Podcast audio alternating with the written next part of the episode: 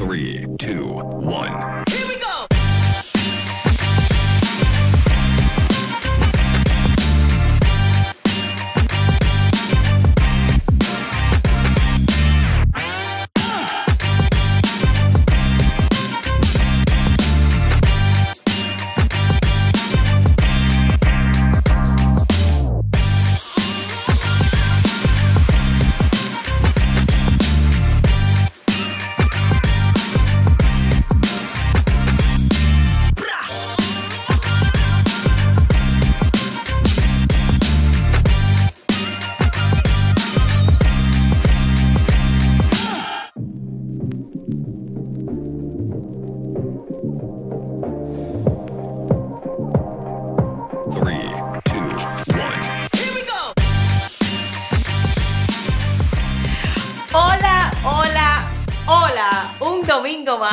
Aquí en Ser Mamá es de Madre. Gracias, gracias a todos ustedes que deciden una vez más acompañarnos para disfrutar desde la experiencia de mujeres maravillosas que quieren compartir, que quieren eh, sanar, que quieren eh, dar a conocer su experiencia siendo mamás y esta vez siendo mamás actrices. Y digo esto porque probablemente y poco a poco vamos a ir conociendo también experiencias de mamás que quizás sean músicos, artistas plásticas, eh, bailarinas, circenses, etcétera, porque creo que esto va comenzando a tomar un saborcito mucho más extenso y más delicioso para ir tocando diferentes ramas del arte y también de otras eh, plataformas y de otros, otras manifestaciones que quizás no sean el arte. Gracias de verdad por acompañarnos. Pues hoy, hoy nos toca aprender. Hoy me toca aprender de la madre que me regaló el teatro por unos meses. Una mujer que parece mi hermana. Yo no sé por qué digo que me regaló el teatro como madre, porque es una mujer que cuando la vean se van a dar cuenta. Una mujer increíblemente poderosa, inteligente, bella, sapiente, que me encanta esa palabra, que desborda alegría y sobre todo talento. Una actriz incansable, luchadora, una actriz que lucha por sus, sueños, no se cansa, eh, investiga, pero no solamente se detiene ahí, es una mujer que tiene eh, prácticamente tres carreras, estudió en la universidad, una de las mujeres más indiscutiblemente adoradas que he conocido en este gran país y en esta gran ciudad, Atlanta, eh, pues que me dio la oportunidad el teatro, sobre todo el Teatro Aurora. Y yo diría que es ese ser humano que hay que tenerlo presente y hay que tenerlo en cuenta en la vida de todas las personas. Y sobre todo, tenerlo y, muy cerquita, delante de tus ojos, porque creo que grandes cosas depara la industria de Hollywood para ella. Una mujer que verla, eh, siendo la madre de dos varones, es un encanto, es para enamorarse. Hoy estén atentos, que hay mucho que aprender mucho que aprender y yo voy a conversar hoy para eso con Jocelyn Atanasios. Sin más, quiero dar la entrada a ese reel que hará que ustedes la conozcan, audiencia bella mía. Así de esta manera les presento a Jocelyn Atanasios y a Jocelyn Reyes, su nombre artístico, su nombre es Jocelyn Reyes. De esta manera les presento en el reel a Jocelyn Reyes. If a bitch had balls, she'd be my dog. You're lucky you already hurt. Never wanted this for you. Neither did I. Carla, she's. Their mom. Hi, I'm Ellie. Nice to meet you. I'm Pete. Hey, I wanted to say thank you for watching them while I was. No problem.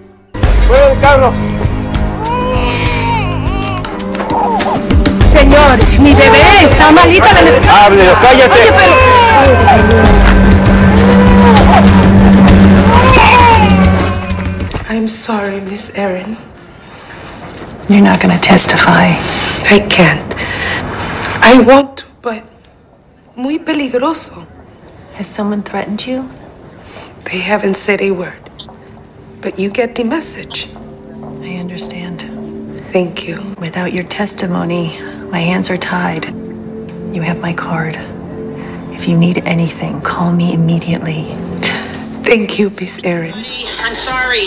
We'll get to everybody. You know what? I don't want to talk to you. I want to talk to your boss. Actually, you can. He's sitting right back here, bay number five. His name is Mike. There's no good way to ask the questions that need to be asked here. Please. I want to help in any way I can. Okay. We were so close. René, Hola, Mari. it's been a long time. You look good. You look good too. ¡Hola! amor! ¡Wow! ¿Cómo estás? Muy bien, feliz, feliz, nerviosa, emocionada. Gracias, mi vida. Igual, Gracias. Igual, qué introducción. Yo, ¿de quién estamos hablando? Oh my goodness. Qué introducción, mi amor. Gracias, gracias, gracias. Qué honor, qué honor estar aquí contigo eh, teniendo esta conversación, mi amor. El honor es Estoy tan mío. orgullosa de ti, tan orgullosa de ti. Y yo, y yo. Miren, les voy a decir, esta mujer que ustedes ven aquí, Jocelyn Reyes, em, tuve la oportunidad de trabajar con ella hace alrededor de dos años, Jocelyn, ¿verdad? Dos, Sí, dos ya, años. wow. En, en una obra de teatro que se llama The Big Mother Day, eh, el gran día de la madre. Nada más y nada menos que, mira, yo creo el universo y tú que eres practicante y, y fiel a la religión budista, que de eso vamos a hablar más adelante, eh, podrás entender y creo que el universo se confabula de una manera, es, eh, de una manera mágica para que las cosas sucedan Espectacular. Nada más y nada menos nos conocemos en el Gran Día de la Madre y hoy vamos a estar hablando de lo que es ser una madre. Sí, no. Dicen que no, las coincidencias no existen. Todo pasa por, un, por una razón, con por, un cierto propósito. Exacto. Bueno, déjame explicarle, eh, déjame explicarles rápido a la audiencia que, que, bueno, te van a conocer, muchos te conocen porque recibí un montón de mensajes diciéndome, yo no puedo creer que vayas a estar con esa actriz. Ya te dije que la audiencia, eh, sobre todo de Cuba, es una audiencia que sabe mucho, que le encanta el arte, que le encanta, el- que le encanta el wow. cine, etcétera. Y somos muy fieles seguidores de la industria americana del cine. Eh, Jocelyn es de descendencia dominicana, pero es nacida aquí en los Estados Unidos, es del Bronx, del Bronx, right. New York. That's right, the Bronx. Y, y esta belleza que ustedes tienen aquí hoy delante, eh, bueno, su, su idioma materno, su idioma, em, desde que nació es el idioma anglosajón, pero ella va a hacer todo lo posible por hablar en español, una conversación sostenida en español y te agradezco muchísimo, Jocelyn, porque sé lo complejo que es tener que pensar en español y tratar de decirlo de la mejor manera para que el mensaje llegue. Así que si en algún momento necesitas hablar en inglés, no te preocupes que yo puedo traducirlo, ¿ok? Gracias, mi amor, gracias, gracias. Por. Y para decirte que siempre yo, nosotros, mi, mi mamá, hablando de, de madre y de crianza, eh, yo soy primera generación americana y mi mamá siempre, mm, mi mamá nunca permitió que habláramos el inglés en la casa. Nunca. Ella dice, solamente el español en la casa y el inglés en la escuela. Entonces, por la mayor parte sí, yo soy, yo soy bilingüe, para ten- pero claro, normalmente estoy más cómoda, soy más cómoda hablando inglés. Um, so, uh, pero siempre es algo que mi mamá lo hizo súper bien. Yo he fallado con eso un poco con los niños míos, eso sí, porque mi esposo solamente habla inglés. Ujú. Entonces, tratar de hablar español y en inglés aquí con mis niños se me hace un poco difícil, pero es algo que todavía voy a, voy a lograr y voy a luchar para que ellos aprendan más el español. Eres una Porque es tan luchadora. importante, es tan importante eh, tener dos lengu- len- lenguajes, es tan Ujú. importante hoy en día. Por supuesto, en los que sean, los que sean es importante right. reforzarlos e intentar que los hijos en- puedan comunicarse no solamente en un solo idioma, sino que puedan expresarse, comunicarse y entender en varios idiomas, porque cada día el mundo es más cosmopolitan, viajamos más, migramos más, emigramos más. Entonces, gracias, gracias, gracias. Mira, eh, dice Irma Cristancho, espera, porque esto hay que leerlo. Irma Cristancho, que fue otra de las actrices, una madre increíble que voy a tener también en este programa, una gran actriz colombiana que amo, que amamos y que es de las personas indispensables en la vida de cualquier ser humano. Hermosas y talentosas, orgullosas de ustedes, hermosas amigas. Envío un montón de bendiciones. Te amamos, Irma. Oh, te amo, Irma, te amo. Bueno, llegó el día esperado, Jocelyn. El día esperado que nos tiene sin dormir, con unos nervios que vamos eh, trepando por las paredes. Em, y voy a romper esta estructura ordenada y cronológica que yo intento siempre mantener en todas las conversaciones que he tenido hasta el día de hoy. Y voy a comenzar de la actualidad y me voy back in the days al pasado. Si bien es un reto por estos días trabajar como actriz, em, yo creo que es increíble cómo se han disparado las audiciones en esta temporada de COVID. Te lo digo por experiencia. He tenido yo más audiciones en, este, en el pasado 2020 a la fecha que lo que tenía antes. Pasa que esta vez ya no hay que ir a un sitio o, audicionar eh, en alguna oficina, sino que tenemos que hacerlo en la casa, donde nos irrumpe nuestros hijos, donde irrumpe la privacidad, donde la creación de un personaje se convierte en, un, en una odisea en muchas ocasiones, donde tenemos que estar también un poco eh, lidiando y conciliando con nuestra pareja y que nos vea además cómo vamos construyendo un personaje. Eso es una tarea ardua. Mira, pero estás, estás hablando de eso ahora y ahora mismo no sé si oyen algo, mi hijo, porque ahora todos tenemos que eh, compartir un, espacio. Él está abajo practicando su saxofón, porque se le olvidó que mami ahora tiene una entrevista y él está abajo, así que si oyen algo, es mi niño practicando el saxofón. No te preocupes, que ser mamá es de madre y de eso se trata. Yo te decía que las mías en ocasiones vienen, he dado pecho en plenas entrevistas o en plenas conversaciones, todo es una locura, pero ya las personas se van acostumbrando a eso y de eso se trata, de que se hable y se construya una plataforma que hablemos de la maternidad de la real, de la, partiendo de nuestra realidad. Entonces, em, recogiendo y regresando un poco a lo que te estaba diciendo, me imagino que esta, esto, esta locura de crear personajes en casa y hacer audiciones desde casa, yo diría que es una bendita locura, imagino, porque deduzco que te habrás tropezado con la parte buena, como también nos hemos tropezado con la parte mala. Entonces, me gustaría muchísimo, Jocelyn, escuchar alguna anécdota o escucharte cuáles son esos tropiezos con la parte mm, buena donde te has crecido y donde has aprendido a entender y a conocer otras maneras que hasta el día de hoy no sabías o no conocías? Eh, ¿en, ¿De qué parte? ¿Como madre, como actriz? O... Eh, en, sentido general, por ejemplo, como actriz, yo me imagino que sea un reto eh, tener que hacer y construir, bueno, yo me imagino no, yo te digo, es un reto construir un personaje en casa, teniendo que, enfrentarse a los muchos nos que recibimos después de audicionar y audicionar, involucrar a los hijos, involucrar a la pareja, que ellos entiendan, eh, o sea, por ejemplo, los hijos ya van creciendo, los hijos saben, mamá, te dieron el personaje entonces, si lo que antes para nosotros, si lo que antes para nosotros era un choque eh, a la moral o un choque al, fracaso, digámoslo así, porque es la palabra, uno no está preparado para fracasar, uno siempre cree que va con la bandera de la victoria a todos los lugares. Entonces, ahora te toca enfrentarte a eso triple, porque es hacer entender a tus hijos que mamá no fue seleccionada para el personaje o a tu pareja. Cuéntame de eso, es la parte que me encantaría. Exactamente eso. Ah, los, niños ahora, porque hay mucha audición ahora, eh, estamos haciendo muchas audiciones ahora en nuestras casas. Entonces los niños están viendo cómo mami se prepara para ser un personaje.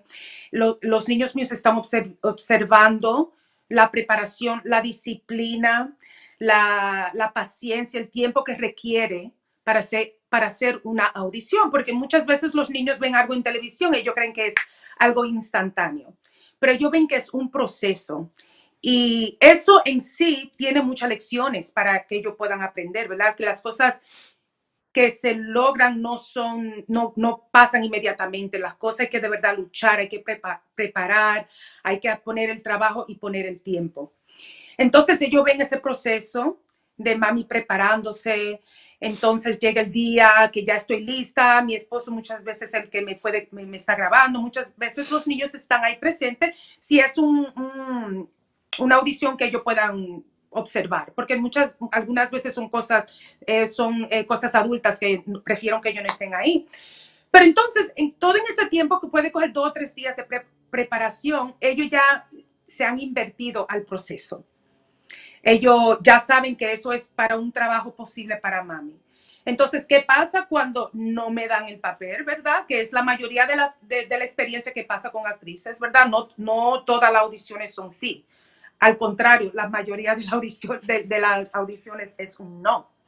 Pero la oportunidad para mí es explicarle a ellos que eh, un no no quiere decir que hemos, que fallé, que hicimos algo mal, que simplemente lo más importante es la dignidad, la preparación y la disciplina que uno le pone a cualquier cosa, al trabajo, al, trabajo escolar, y que cuando uno no logra últimamente lo que uno quiere, ese es el momento exactamente que uno no se puede dejar, dejar vencer. You can't be defeated. Uno no se puede, um, no se puede dejar caer en ese momento. Entonces yo cojo esa, esas lecciones y la pongo, eh, le, explico a ellos que eso es también importante en la escuela, en relaciones con sus amistades, en relaciones con mami y papi, que cuando hay una dificultad, eso no dice que uno tiene que irse y desconectar de la situación. Al contrario, uno siempre tiene que continuar y aumentando eh, y en fortaleciendo las herramientas que uno tiene para luchar fuerte, para lograr las cosas que uno quiere. ¿Tiene sentido? Absolutamente, tiene todo el sentido. Eh, yo entiendo, nosotros somos mujeres fuertes de carácter, somos mujeres que tenemos mmm, como, como luz, como faro, como meta, la victoria, eh, porque nos conocemos, porque somos muy positivas, porque creemos que todo lo tenemos dado por ello. Y entonces, eh, para mí, sinceramente, eh, tener este proceso en el que he involucrado a mis hijas ha sido realmente un, una batalla, un campo de batalla, ha sido coger el toro por los cuernos, porque por ejemplo ayer, sí. y eso que me has dicho, me va a ayudar muchísimo a explicarle, sobre todo a Alejandra, que es la hija mayor, que es la que más entiende, la que más eh, ya está llegando a análisis lógicos. Eh, es como ella me decía, si, yo le dije, si te preguntan algún día por mí, ¿qué tú dirías sobre mí? Y ella me dice, que eres la mejor actriz, que eres la mejor. Y yo le dije, no, hay mejores actrices que yo, o no mejores, hay otras actrices que tienen Sí, otros, otras herramientas, otros códigos que van a llegar a lugares que yo no he podido llegar, o yo llegaré a lugares que ellas no han podido llegar. Y ella me explicaba y me decía, pero a ti te cogen casi siempre para todo. Me decía, le decía, no, Ale, no es siempre. Dentro Sí. de todas las audiciones que tú has visto que mamá hace, hay muchas, la mayoría me han dicho que no. Pero ahora que me explicas eso, o sea, yo no tuve la, no, tu- no he tenido no tenía hasta, hasta ahora mismo eh, la información correcta de cómo hacerle llegar el mensaje. Exacto. Entonces Pero, me lo acabas de dar. Y, y, y el mensaje otra vez para mí, el más importante es que, mira, no te voy a decir, cada vez que me dice que, eh, que no, nosotros sabemos lo que, lo- la experiencia no es una experiencia bonita, no es buena, siempre, para mí por lo menos, siempre es una, es como una, una batalla interna para mí, ¿verdad? Pero yo, también he aprendido cómo minimar esa, esa tortura que uno siente, ¿verdad? Minimizar, En minimizar esa tortura. Exacto, minimizar la tortura. Esto no quiere decir que uno no sienta dificultad, pena, pérdida, eh, que uno se vaya a sentir como si ha perdido algo, ¿verdad? Exacto. Pero la, la importancia para mí es porque en la vida lo importante no es evitar las dificultades. En la vida lo más importante es uno no dejarse vencer. Entonces, esa es la oportunidad que yo cojo para mis niños. Ok, en esta yo no gané, pero mami va a seguir. Y mami, igual como tú, estoy, estoy de acuerdo contigo, Limara. Ah, mami, Ujú. tú eres la mejor actriz. No, yo no, puedo, no, soy la, no soy la mejor ni soy la peor, pero no me voy a dejar vencer. Y siempre voy a, a hacer todo lo posible para lograr esa cosa que quiero, pero en lo que continúo ese proceso también tengo que encontrar un momento de felicidad, ¿verdad? Ujú. Porque el, el, el goal, como dice la, La meta, la meta. la meta no es solamente eso, aunque eso es el premio grande, Exacto. pero la, el- lo importante es qué vida uno puede vivir entre aquí y allá.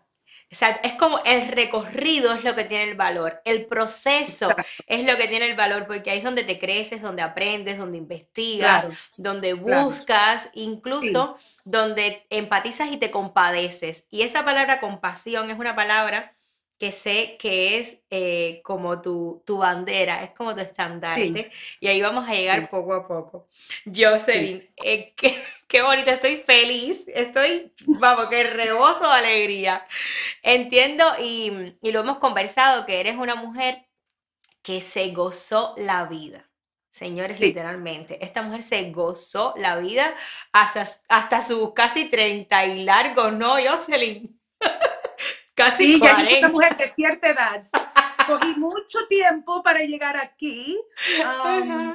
ya, eh, yo, como tú sabes, yo no, yo me casé después, mucho más tarde en mi vida, Ujú, am, y tuve niños muy tarde también en mi vida. Eh, eh, lo tuve en un tiempo en mi vida que muchas personas pensa- pensaba que no era posible ya para yo tener hijos. ujú, Pero cuando yo estaba eh, soltera y you know, buscándome, viviendo mi vida, yo nunca en mi vida pensé que iba a tener hijos.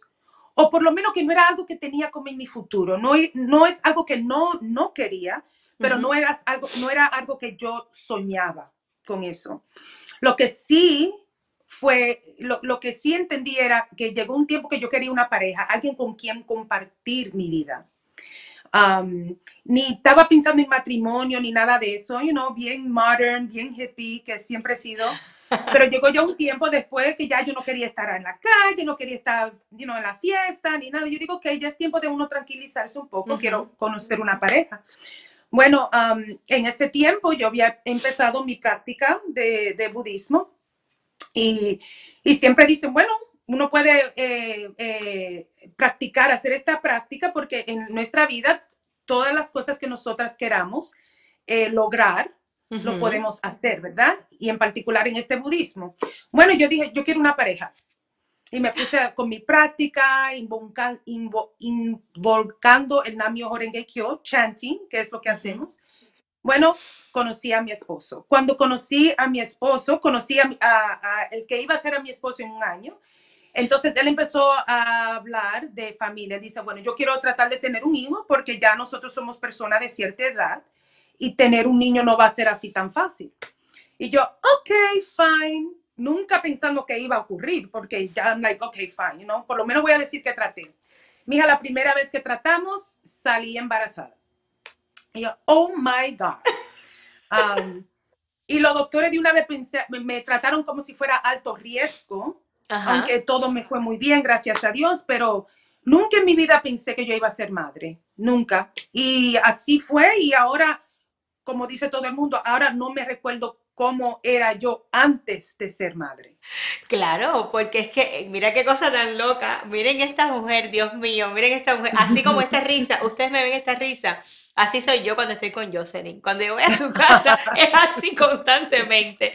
Porque Sí. claro, para ti la plenitud no era lo que para muchas personas, Jocelyn. eh, para ti la plenitud era otra cosa. Porque, por ejemplo, en un estándar, en un estándar social, la plenitud es conozco a mi pareja, me caso, tengo mis Sí. hijos, creo mi familia y bueno, somos felices para siempre, entre comillas. O bueno, somos Exacto. felices para siempre hoy en día en las redes sociales, que todo el mundo es feliz. Aunque detrás de eso no exacto. exista una felicidad constante, porque no, porque no existe. Y es normal y es válido.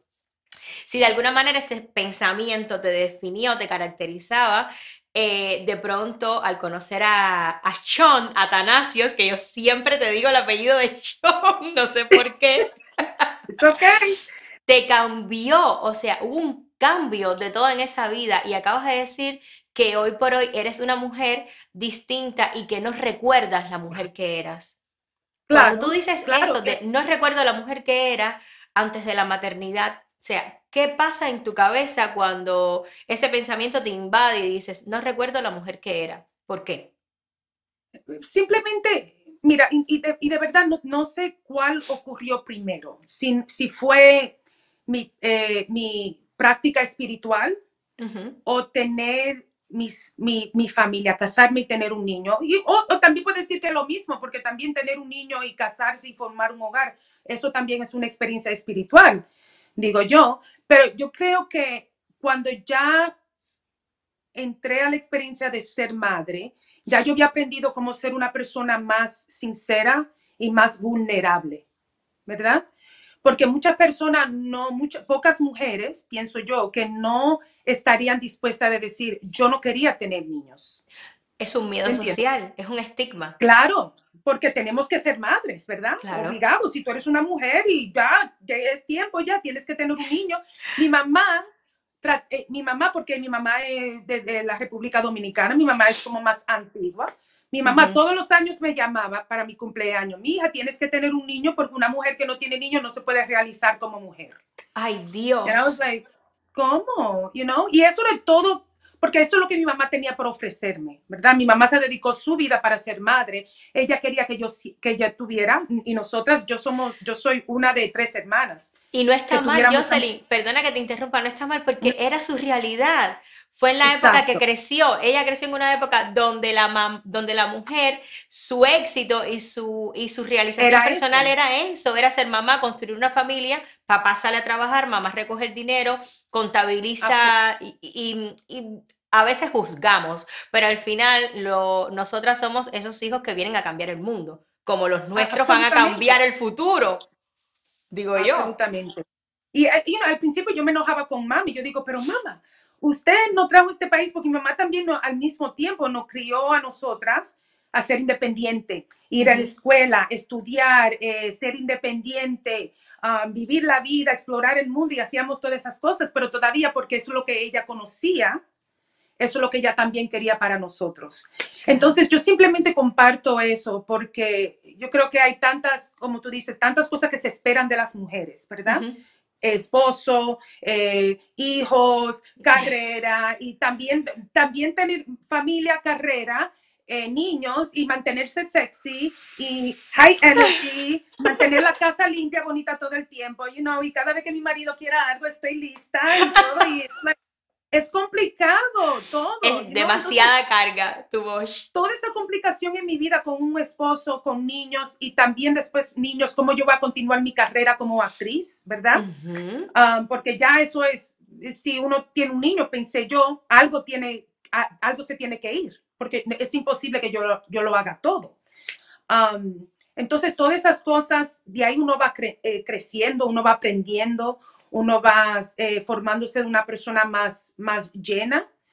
Pero, ah, pero sí, todavía hay, hay, hay cosas que faltan. No es posible hacerlo todo. Y no, tú eres la mujer que lo hace todo, no. Yo hago un poquito de esto, un poquito aquello y trato de no asegurar que nada se vaya a, a destruir en, en el- en el proceso. Y en el proceso hay un día de colapso y se colapsa Yes. también. Se colapsa también y es normal. O sea, hay un día que te tiras en una cama, te tiras en una cama y lo único que haces es llorar, llorar, llorar y no sabes por qué. Y decir, por favor, déjame, necesito. Y, y decir, tengo una tristeza que me está taladrando, no sé por qué. Y yo creo que lo mejor es que todas las mujeres y todos los hombres estén eh, listos a, a entender que es normal que pasen, porque es demasiado. Claro. A lo mejor físicamente estamos divinas, pero por dentro nos estamos, es un volcán en erupción, en erupción que, que, que no para, pues son muchas emociones, son muchos, y muchas veces, ojo, no es para echarle la culpa a nadie, muchas veces somos Sí. nosotras mismas que, no, que nos cargamos. Claro. Y, y, ese, y ahí es que llega la, la palabra también compasión. Porque muchas veces eh, si hacemos algo mal o fallamos en algo, por lo menos yo puedo hablar de, de mí, yo puedo ser, yo soy un poco fuerte con, conmigo misma, you know, I'm hard on Lo sé. myself. Y me juzga, me juzgo mucho, esto no lo hiciste bien, esto no lo hiciste, no, no lo hiciste bien, hoy no le hablaste bien a los niños, hoy perdiste la paciencia con tu esposo. Y hay que tener compasión con uno mismo primeramente, ¿verdad? Wow, pero hoy por lo menos hice lo mejor que pude y mañana hay una oportunidad para tratar de hacerlo de nuevo. ¿Entiendes? Y, no es fácil, no es fácil, pero esto no es de hacer las cosas que son fáciles, sino las cosas que nos hacen ayudar a crecer y aprender. Qué bonito escucharte. Tú sabes que yo me enamoré de ti desde el primer día que me dijeron que tú ibas a ser mi mamá. Ay, sí. Mira, eres una Igual. mujer, eres una mujer que cuida su cuerpo.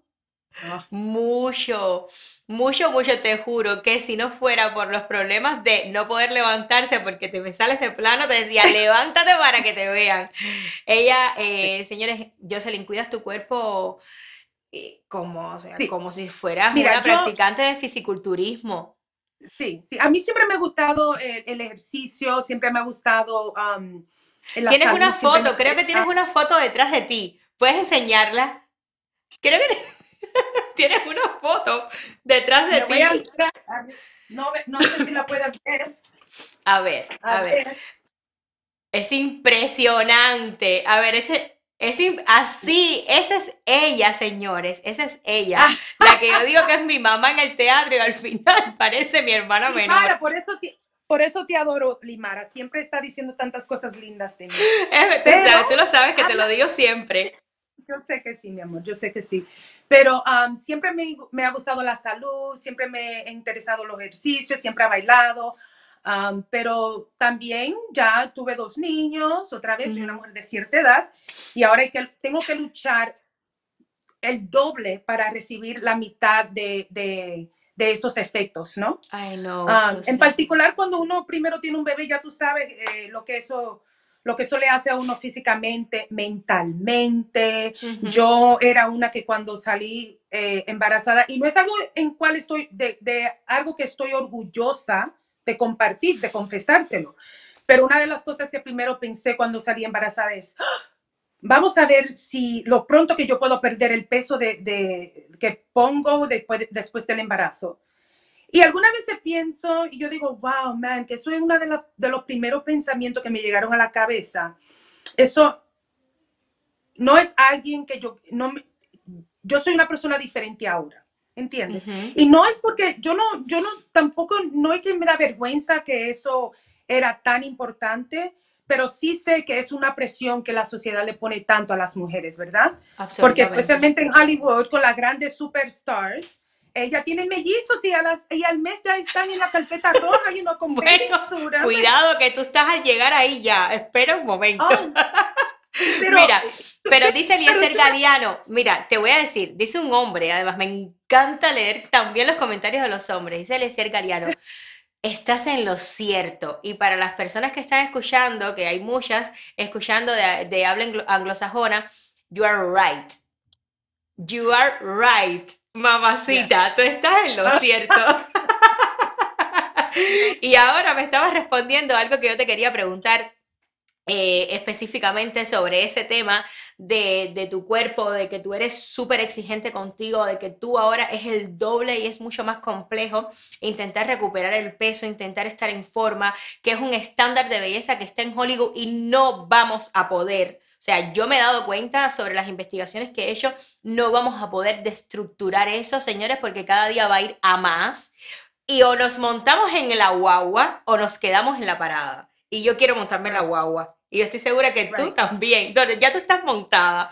Entonces, bueno, Analizando esto, Jocelyn, rápido, quiero saber cómo jugó este factor de tu personalidad, que te cuidas sumamente a niveles eh, de hacer ejercicios matadores, que tienes una dieta alimenticia que puedes, eh, puedes autoflagelarte de las ganas de comer cosas ricas porque te vi nosotros tomando cerveza, comiendo de todo y tú ahí con tu coliflor y con tu plato y decía, ¿cómo ella puede hacer eso? O sea, nosotros comiendo y zampándonos un cochinillo con toda la piel durita, rica de chicharrón y ella comiendo su ensalada, o sea, eso hay que tener una fuerza de voluntad inmensa. O sea, bueno, ya, para ya tomar la decisión, para tomar la decisión de ser mamá, ¿fue positivo o se tornó estresante para ti? ¿Sabes qué? Que las cosas pasan de una forma milagrosamente porque yo eh, salí embarazada no, no pensando que iba a ocurrir. Así que cuando salí embarazada, como te dije, tratamos una, una vez sin protección, Ujú. inmediatamente salí embarazada. Entonces, eso simplemente me forzó a aceptarlo, ¿verdad? Entonces, no tuve tiempo de, de- de planificar que sí, este es un buen tiempo, que sí, que no, que estoy preparada, que no estoy preparada. Yo digo, bueno, ya tengo una pareja. salí embarazada, ok, let's try it, you know, así mismo fue, no, no fue nada tan, una experiencia tan intens- interna o algo que me confundió mucho, digo, vamos a ver lo que pasa. Y, as- y ahí fue un, un paso a la vez, pero naturalmente en lo que progresaba el embarazo, ya yo estaba pensando, Dios mío, ¿qué esto de verdad significa para mi vida? ¿Qué esto significa para mi, mi forma de vivir, mi forma de ser? ¿Quién soy yo? ¿Qué clase de madre voy a ser? ¿Qué va a pasar con mi cuerpo? ¿Qué va a pasar con mi carrera? ¿Qué va a pasar con mis, mis relaciones de amistades? Con quien yo viajaba, con quien yo andaba a tomar, a la barra, a la disco.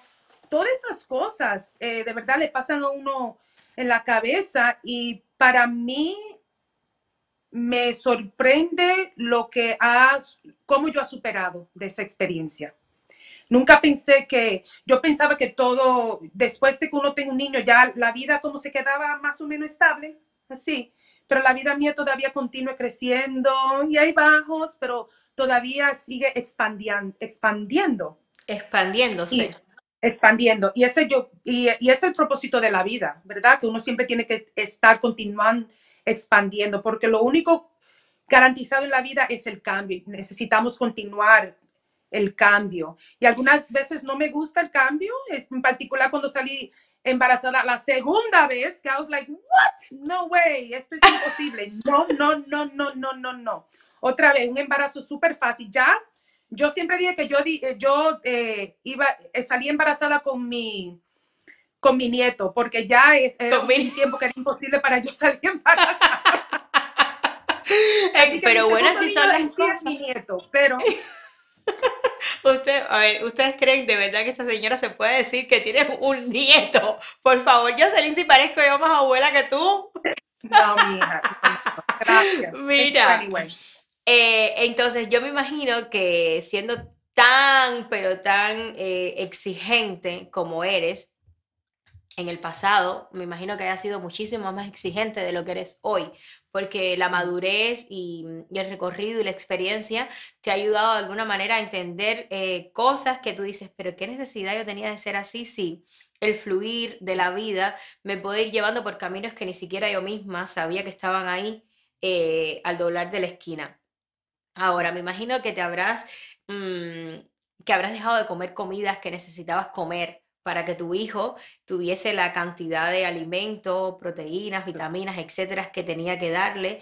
Eh, me imagino que mm, te mirabas en el espejo y sufrías ver cómo tu cuerpo se había transformado, cómo tu barriga se, se volvía más flácida.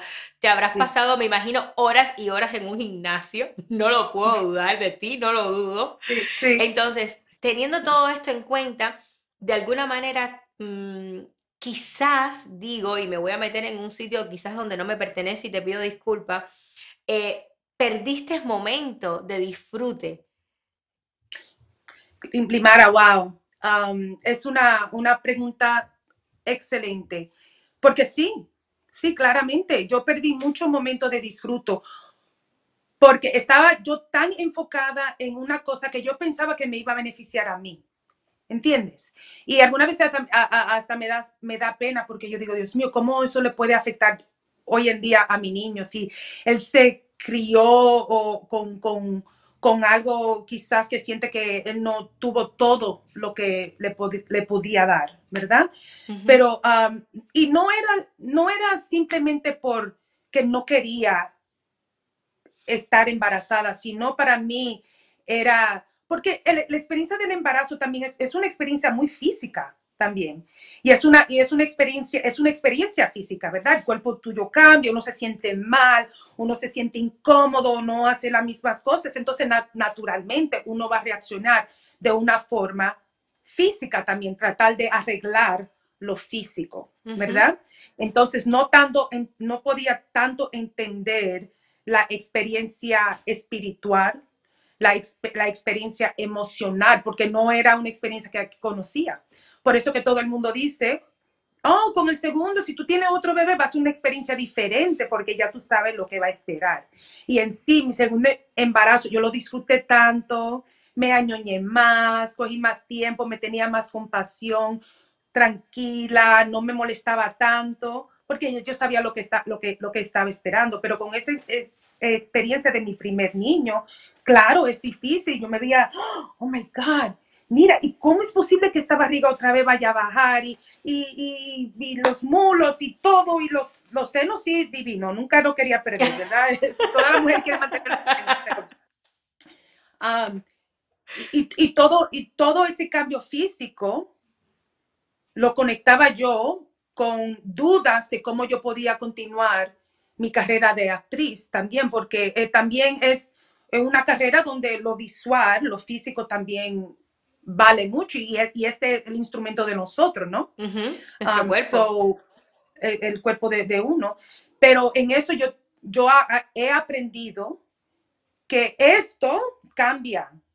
Por más que yo luche, yo siempre tengo como una actitud de atleta, ¿verdad? Me gusta el ejercicio, me gusta sudar, eso es algo que me gusta. Pero ya yo estoy entendiendo con mi edad que esto no es lo que Para vale. siempre. Es lindo y yo puedo hacer todo lo posible para mantener, pero yo tengo algo tan mucho más profundo que ofrecer. Y por eso es que como en lo que voy maduri en lo que soy más madura, ¿verdad? Madurando o envejeciendo, yo me siento más segura en, en ser actriz, en contar las historias que, que estoy contando, porque la intimidad es de verdad lo que vale y la sinceridad es lo que vale, no esto. Esto es nice, esto es bonito, uno se pone un, un vestido bonito, chulo, pero eso, eso termina, eso no dura. Estas cosas son temporarias. El espíritu, las relaciones que uno tiene con su familia, con sus amistades, con la comunidad de uno. La, todo el mundo se va a recordar de eso, no qué linda yo me veía en un bikini en la playa. ¿Te entiendes? Para eso son las fotos, claro. para eso son las fotos, you know, en Instagram, you know, eso dura. Para- claro. La relación y la intimidad de uno, eso no, eso, eso es más valoroso que lo demás. Porque eso no es efímero. Todo lo demás ¿Cómo? es efímero. Es efímero, Yes. es efímero. O sea, Yes. lo que pasa dentro de ti, eh, la cantidad y la capacidad de amor que tú tienes para dar, para conservar, para, para entregar y para incluso guardar un poquito también para ti. Pero Claro. es, eh, es obvio, cuando uno es mamá, ese amor eh, uno lo reserva eh, en la mayor parte para los hijos. Siempre te Sí. guardas un poquito, pero la mayor parte va para los hijos. Y te das cuenta que al final, sí, ser actriz es una divinidad. Te desarrollas, cumples tu sueño, físicamente te encanta, el ego se te dispara cuando te dicen que linda, que divina estás, que mamacita, que esto, que lo otro. Los senos es una parte muy importante de la mujer y, y- y yo digo, por mucho que querramos luchar por romper estereotipos, es difícil porque lo tenemos en sangre. Entonces, Sí. mm, es muy valioso lo que acabas de decir sobre la espiritualidad, sobre cuando vamos creciendo y la maternidad más que nada nos da esa, esa capacidad de entender, de comprender, de compadecernos de nosotras mismas y decir, ok, todo esto va a haber un momento que se va, va a quedar en la memoria, Exacto. va a quedar en Exacto. Instagram, va a quedar en Facebook, right. pero lo que That's no right. Se va a ir jamás es el legado, es lo que yo soy capaz de aportar. Y sobre todo aportar a mis hijos, porque al final los hijos son los que van a tener nuestro legado y lo van a poner eh, un poco más elevado o lo van a llevar más a la cima. O nosotras vamos a llegar a la cima a través de nuestros hijos. Es un poco ahí, es un poco filosofía, pero bueno. Es cierto, Yo porque mis niños, en, en, en 10 o 20 años, mis niños no, no van a acordar de mí que mami se veía bonita en un vestido, le gustaba ponerse tacones altos. Yo, eso sí lo van a tener en memoria, pero lo que ellos van a recordar es las memorias que hacíamos juntos. Exacto. Cómo yo lo traté a ellos, lo que, la- los mensajes que yo le di a ellos, el tiempo que cogí, los abrazos, los besos, el tiempo que cogíamos juntos. Eso es lo más valorable para ellos. Ujú. Ahora lo físico para mí me gusta porque estoy tiempo para mí misma, me gusta cuando mami está haciendo ejercicio, no me molesten y nadie me molesta. Ese es tiempo para mí, ¿entiendes? Así que para eso hay un beneficio doble. Pero Exacto. últimamente sí, y, y- y- y estoy tratando de aceptar que las cosas están cambiando. ¿Entiendes? Porque, uh, you know, es difícil. Es difícil, es it's hard, yeah. Es, es difícil. Si yo fuese a definirte, Jocelyn, con una palabra, entre tantas que te hacen el ser humano especial que eres, para mí la palabra es la que has ido mencionando sin quizás darte cuenta o quizás sin premeditarlo. La palabra es compasión. ¿Cómo se manifiesta o cómo intentas educar a tus hijos bajo el manto de esta palabra tan necesaria hoy en día en el planeta Tierra? Compasión. Sí, bueno. Te voy a decir, es tan impo- importante mantener un estado de vida suficiente elevado para uno poder afrontarse a los obstáculos inevitables que vienen en la vida, ¿cierto? Entonces, eso requiere uno siempre en fortalecer lo dentro hacia afuera. Esa es la práctica del budismo que yo hago, de Nichiren Daishonin, eh, eh, la práctica. Nos ayuda a nosotros todos conectar con el Buda, dice, Buda uno le puede decir cualquier nombre, pero con ese poder dentro que existe dentro todos nosotros, ¿verdad? Entonces la práctica del budismo es practicar para fortalecer esa parte para que salga afuera y después de ahí nosotros podemos cambiar nuestro ambiente. Entonces con este budismo entendemos que todo lo de afuera, el ambiente que vemos afuera, es simplemente una reflexión de lo que está ocurriendo dentro de nosotros. So, si hay muchos, si, si, si, si seguimos atrayendo los, mis- los mismos problemas, las mismas relaciones, los, las- los mismos obstáculos, son cosas que están ahí para reflexionar a nosotros, las cosas que nosotros tenemos que arreglar o lidiar o afrontar o corregir. Esto no es de culpa, no es que no, oh, esto te pasa así porque tú hiciste esto malo y Dios te está castigando. No, esas cosas están ahí para ayudarnos a, a nosotros entender cómo nosotros necesitamos desarrollar nuestro bien. Entonces, la compasión viene entendiendo que toda, todos estamos lidiando con lo mismo. Todo el mundo simplemente está haciendo lo mejor que ellos pueden en lo que ellos saben. Entonces nosotros siempre cogemos tiempo con mi niño, con los niños siempre hacemos mucho trabajo junto de comunidad.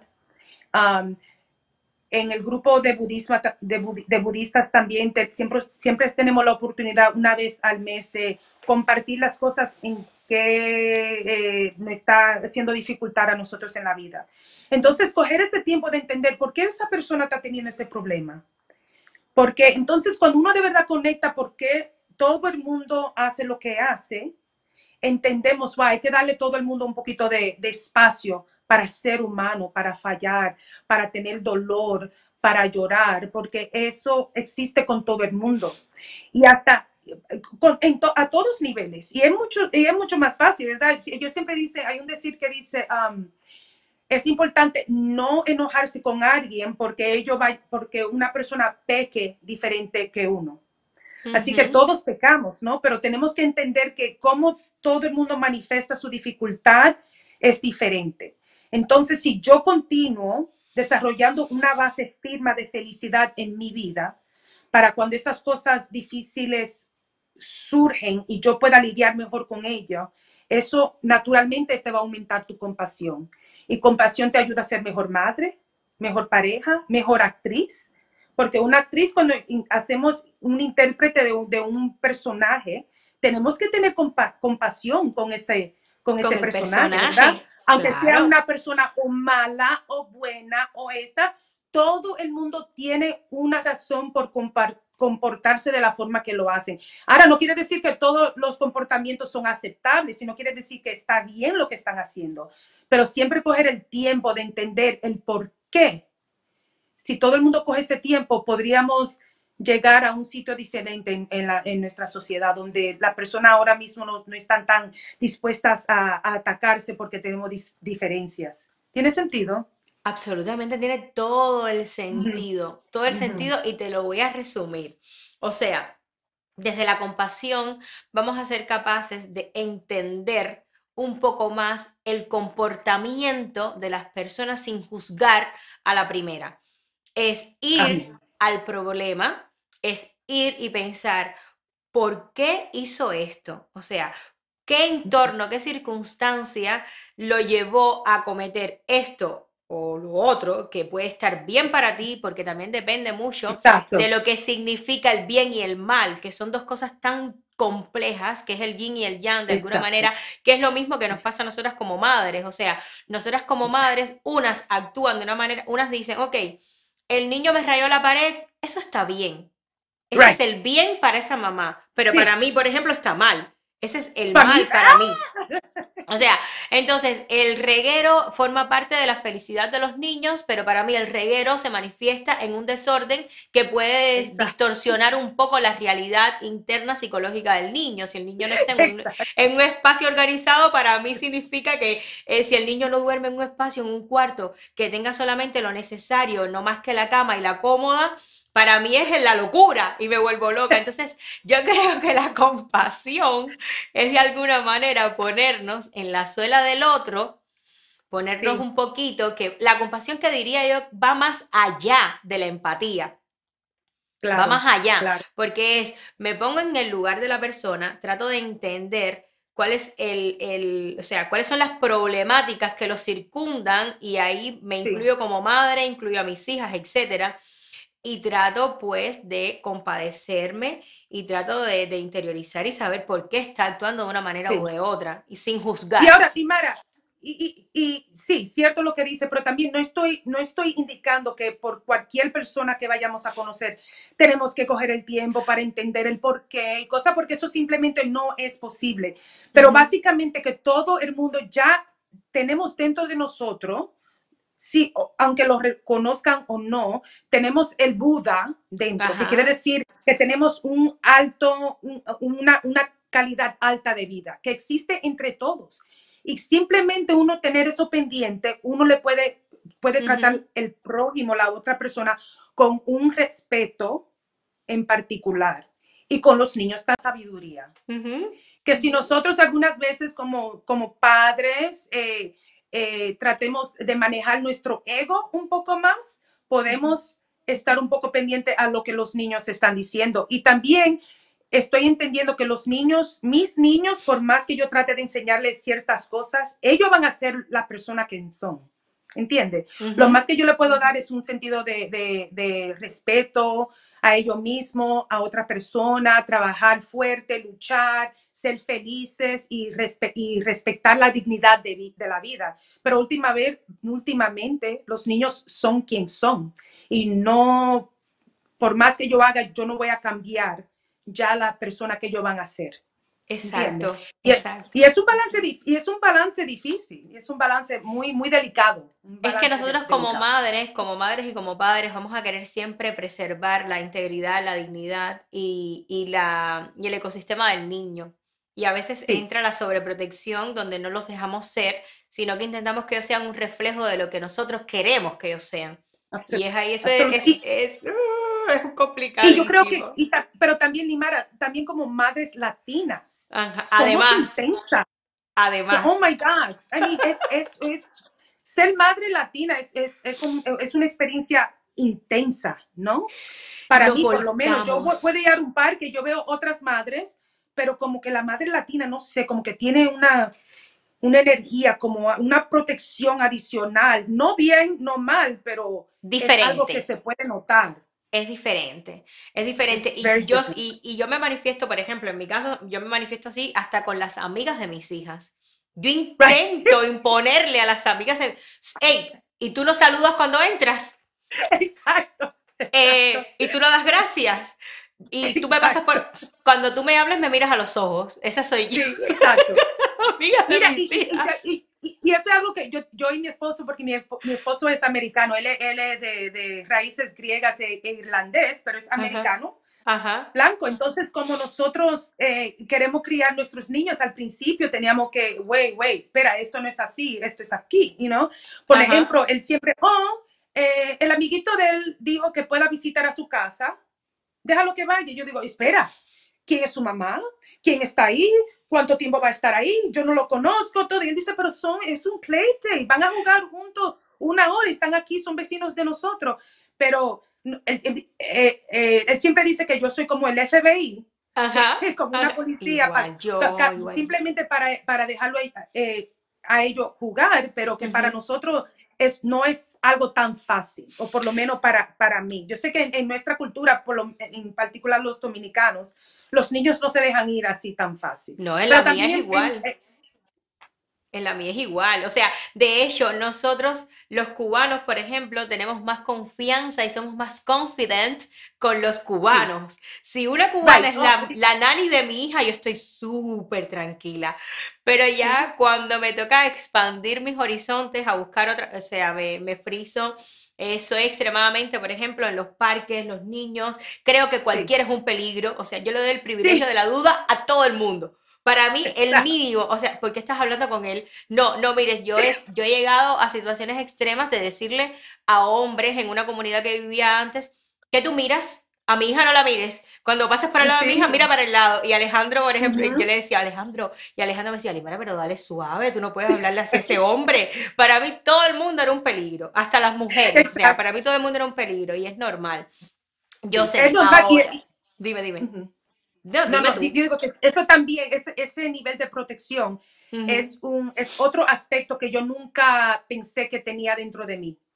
Que ahora mismo conozco eh, esa, esa, ese instinto de inmediatamente querer proteger a su niño. Es algo para mí que al principio fue algo nuevo, que nunca, yo nunca había tenido esa experiencia. Son muy interesantes. Qué bonito, Jocelyn. Si ahora yo te fuera a decir, por ejemplo, eh, budismo y maternidad, que son, eh, me imagino, dos cosas muy fuertes en tu filosofía de vida. Budismo y maternidad. ¿Cuáles son esos discursos o esos planteamientos que comienzan a surgir en tu cabeza? ¿Qué enseñanza, qué consejo o qué opinión eh, tienes para darnos a nosotras las mamás y los papás que te estamos hoy escuchando y observando y mirando? Bueno, e- e- el budismo es la vida, ¿verdad? Las cosas no se, no se separan. El budismo es cómo nosotros vivimos nuestra vida día a día. El budismo es básicamente entendiendo la ley de causa y efecto. Por cada causa que uno hace, hay un efecto.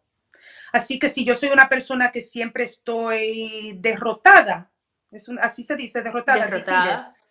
Derrotada, derrotada. Si yo soy una persona que ya tengo una actitud, ya que estoy derrotada de todo y nada me funciona bien y estoy negativa y me, cojo de me quejo de todo, eso es lo mismo que uno va a traer, ¿verdad? Porque eso es, si, si así es que tú ves la vida, así es que todo se va a manifestar. Entonces, con mis niños en particular, si ellos, ya yo le estoy tratando de enseñar que si yo tienen un poco de, en particular el ya mayorcito de 12 años, si él tiene una dificultad en la escuela o tiene una dificultad con nosotros o quiere lograr algo, yo él le digo, mami, porque tú no me dejaste aquello y esto, y él siempre le pone la culpa a otra cosa, la razón por qué él no hizo lo que tenía que hacer. La culpa siempre fue de una circunstancia o algo, y yo le digo, no, tú hiciste algo y por esa causa hay un efecto. Si tú quieres cambiar el efecto, tú tienes que cambiar la causa. Y ahí yo le he enseñado, cuando tú coges el tiempo de verdad de a recordarte de que tú puedes lograr todo lo que tú quieras, tú lo vas a poder hacer, pero coge tiempo para tú eh, desarrollar tu sabiduría, ¿verdad? Porque primero tenemos que empezar a entender las cosas, tener sabiduría, tener, tener valor.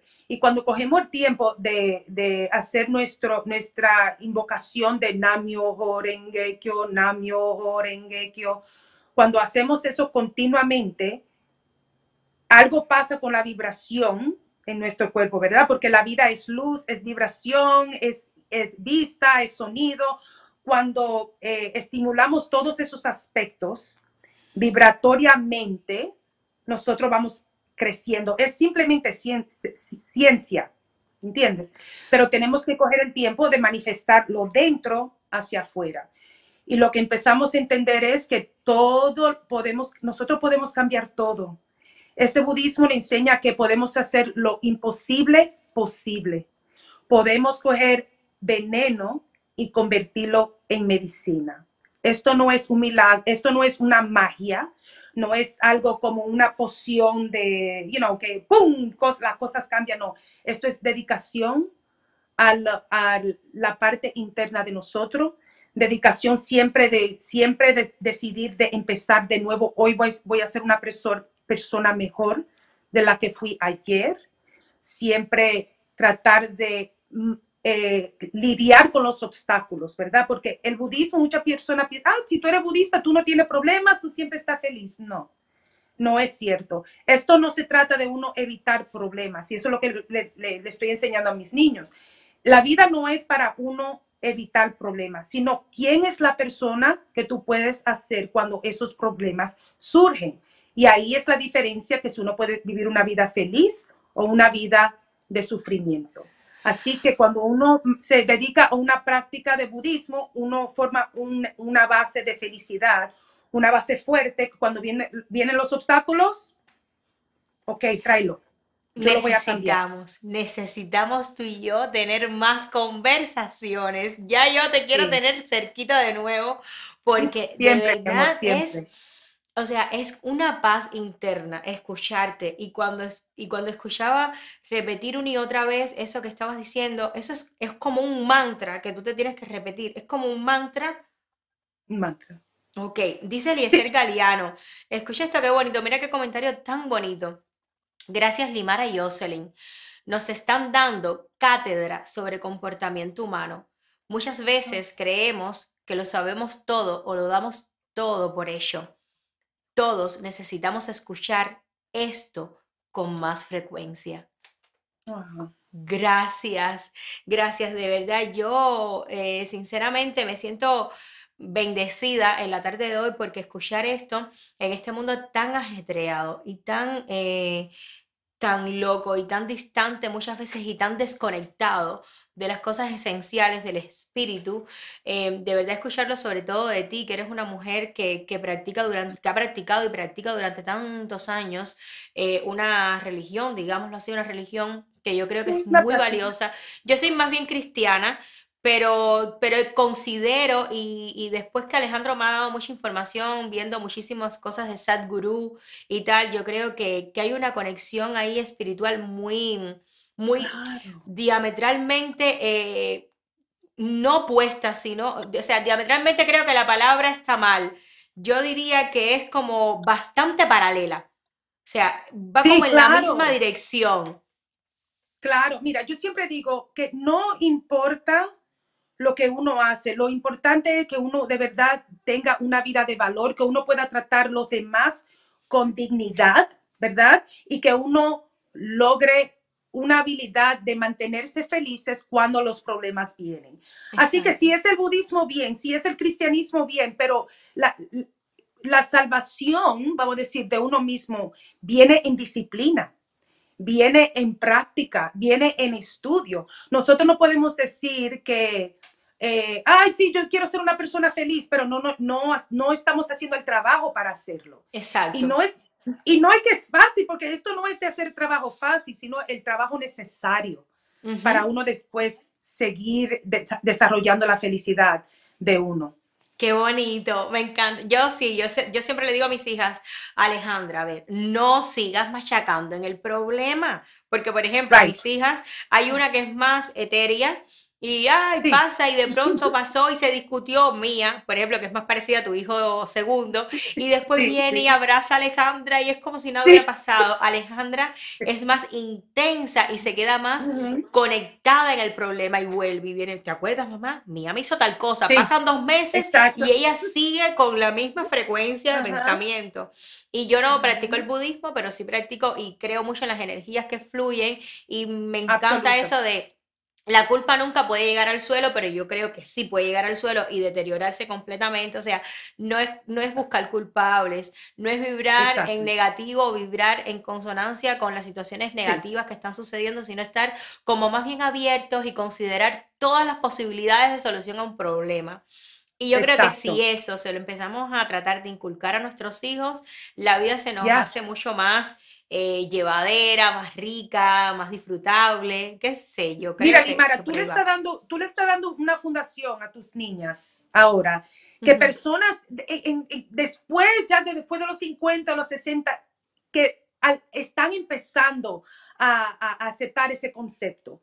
Que tú le estás dando eso a tus niñas a, esta, a este tiempo, a esta edad, es algo enorme, es algo enorme porque esa, ese entendimiento de coger, porque yo, para, para mí, y para también el budismo siempre dice, uno hay que coger responsabilidad 100% por todo. Otra vez, no que tú eres culpable ni nada, pero tú como lo que, lo que ocurre o tu reacción a eso es la responsabilidad tuya. Y eso en sí indica cómo uno va a progresar de ese problema.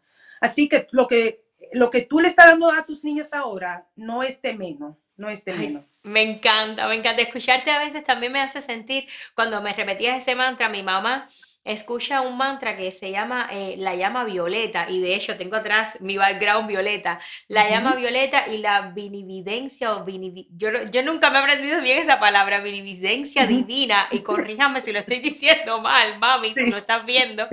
Y es, mi mamá es muy positiva. Mi mamá, por ejemplo, es ese tipo de personas que me ha inculcado a mí, no te, no te agobies por los problemas que no han sucedido, o sea, no lo sufras antes, durante y después. Espera un día a la vez, date tiempo. Y de verdad eso, yo creo que al final, por ejemplo, mi mamá y yo que llevamos mucho tiempo sin vernos y estamos muy distantes, pero esa energía que me manda mi mamá es la que yo también intento siempre mandársela a mis hijas. Y eso nunca está de Sí. más, porque aunque parezca, mamás que me ven y papás y abuelas, tías, primas, hermanas y amigas que nos están escuchando en el día de hoy y esta conversación me fascina y estaría la tarde entera en esto, eh, yo creo que al final eh, la información que te van dando, de alguna manera, aunque parezca que no, se queda. Hay una parte en el cerebro que la recepciona y la guarda, y ahí está.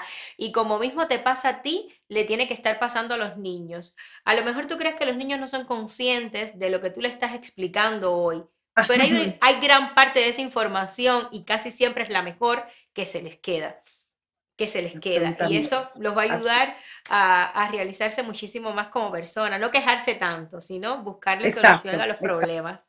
Exacto, Jocelyn, exacto. eh, hay una, una cosa que a mí me encantaría saber y es un tema bastante espinoso y que yo discuto y ay, me encanta. Eh, ¿Consideras que ser madre te podría poner en ventaja para desarrollar o interpretar un personaje teniendo en cuenta que hay también otras actrices que audicionaron y que estas actrices quizás no son mamás? O sea, te lo repito si quieres y para que lo entiendas mucho mejor. El hecho de ser mamá, la experiencia y todo, y no te quiero condicionar para nada, di lo que tú sientas de verdad. El hecho de ser mamá, ¿crees que te pondría en, un- en una ventaja con respecto a otras actrices que están audicionando también en personajes y que estas actrices no son mamás? Bueno, me gustaría pensar que sí. Me gustaría que pensa- pensar así, pero también tengo que sin- ser sincera, porque no solamente, sí, ot- otra vez llegamos al, al tema de compasión, ¿verdad? Si una actriz de verdad tiene la, la habilidad de tener compasión, de conectar con la experiencia de ser madre, coger el tiempo de, de entender esa experiencia, cómo se siente ser madre, cómo, cómo el amor que uno le puede tener a algo que uno puede traer de su cuerpo al mundo. Si una actriz puede conectar con eso, es muy posible que ella haga, haga, lo, haga un trabajo hasta mejor que yo. Porque si solamente digo que solamente una madre puede hacer pa- parte de, de madre, entonces, ¿qué pasa con los otros personajes? Entonces, si yo tengo un personaje, vamos a decir, de una, una bruja en un castillo, ¿verdad? Que le gusta, eh, eh, eh, como de matar a niños y moter- meterlo en una aula. Entonces, ¿qué? Solamente esa persona que ha tenido esa experiencia, no. La actuación es magia, la actuación es imaginación y la actuación es compasión. Así que todos nosotros tenemos que entender que cualquier personaje que se nos afrente, esa posibilidad vive dentro de mí, aunque no la ha vivido. Así que es posible que una madre que no haga, que no haga, no haya tenido hijos, que pueda hacer un mejor trabajo que yo. Ajá, una actriz que no haya tenido hijos puede ser un mejor trabajo. Qué claro. bon- Claro, por Porque supuesto. eso, eso, eso es la definición de, de, de, de ser actriz, Ajá, ¿entiendes? Entonces ajá. tenemos que expandir nuestro, nuestro entendimiento. Me gustaría saber, me gustaría creer que en el proceso del- de, la, de la audición yo tenga como ya un nivel más alto que ella, ¿verdad? Me gustaría pensarlo, pero no necesariamente quiere decir que solamente una actriz que sea madre pueda hacer ese trabajo. Hacer, eh, muy bien, muy bien. Y ahora, muy- me encanta, me encanta escucharte. Miren, todas las personas que están en este momento viéndonos pueden eh, hacer la pregunta que deseen. Ya saben, si se corresponde y si se alinea con nuestros valores y principios, vamos a estar dándoles la respuesta a las preguntas que deseen eh, realizar en la tarde de hoy. Recuerden, pongan un signo de interrogación porque de esa manera voy a poder... Ahí está el primer signo de interrogación y vamos a la primera eh, pregunta. Cuéntanos un poco, dice eh, Eliezer Galeano. Cuéntanos un poco, espera, déjame volver a ponerlo. Me parece que sale un comentario encima y lo voy aquí. aquí. ¿Por qué me estás.? Ok, cuéntanos un poco sobre cómo ha sido tu experiencia una vez embarazada o ya mamá y facilidad o dificultad para trabajar. ¿Te consideraban los productores? ¿Te llamaban los productores? Te voy a decir que cuando primero salí embarazada, yo pensé, that's nunca voy a trabajar en mi vida. A los seis meses yo estaba embarazada, tenía una audición para una novela americana que se llama All My Children. Y necesitaban el personaje de una muchacha que estaba en la cárcel y hizo algo muy malo y tenía muchos problemas en la cárcel y cosas. Yo trabajé de los seis meses hasta los ocho meses, ¿ok? Haciendo el personaje de una, mucha, una mujer que estaba en la, en la cárcel con, una, con un barrigón así. Después de eso, hice también otro show en Law and Order de, de guest star. En sí, al principio yo pensaba que me lo iba a impedir mucho, pero yo creo que algo pasó que yo simplemente como sorté el control de eso. Y en ese año de embarazo, 10 meses de embarazo, yo trabajé tanto nunca en mi vida lo, pe- lo pensé que era, que era posible. Y por eso, entonces después que tuve niños, sí se me hizo un poco difícil porque eh, ya eh, al principio alguna vez se, eh, oh, ella tuvo un bebé, ella todavía no está lista para esa audición, hay que luchar un poco para recordarle a las personas que uno está listo. Y, y, bueno, después de ese tiempo ya empecé las audiciones, pero después el problema era coger el niño, meter, llevármelo conmigo a la audición, pedirle a la compañera, oye, me lo puede cuidar el niño, lo que entra aquí a la audición y cosas. Entonces, lo- los problemas nunca de verdad cambian, simplemente como uno, la- las cosas que se le afrentan a uno ha cambiado. Cuando uno está embarazada y tiene un niño, sí las cosas se complican un poco, pero no es algo que es imposible de, de cumplir. No es imposible de cumplir. Es difícil. Es difícil. A mí sí se me han presentado eh, muy buenas. Yo he hecho muy buenas audiciones para Netflix, para un montón de, de Sí. producciones eh, y las he hecho embarazada. De hecho, cuando tuve Isabela, las tuve, la mayor cantidad de, de audiciones las tuve embarazada para series muy importantes para mí y sí fue un, sí fue un, un no, porque no queremos, tenemos mucho miedo, nos encanta, Sí. creemos que eres tú la actriz, pero em, tendrías que desplazarte a España, pasarte no sé cuánto tiempo, vas a dar a Yes. luz, o sea, es complicadísimo, pero bueno, qué bueno que para ti fue muchísimo menos complicado. Recuerden, pregunta, para las preguntas, hagan o pongan el signo de interrogación porque si no, no me percato de que deseas hacer una pregunta. Continuamos en esta tarde, Jocelyn. Hablamos hace poco, estuvimos, qué sé yo, hace tres días o dos, estuvimos hablando de la tecnología y de la manera en que los niños están descifrando los mensajes y qué trae implícito una red social del poder y la libertad de expresión. O sea, son dos términos que traen consigo grandes eh, dilemas.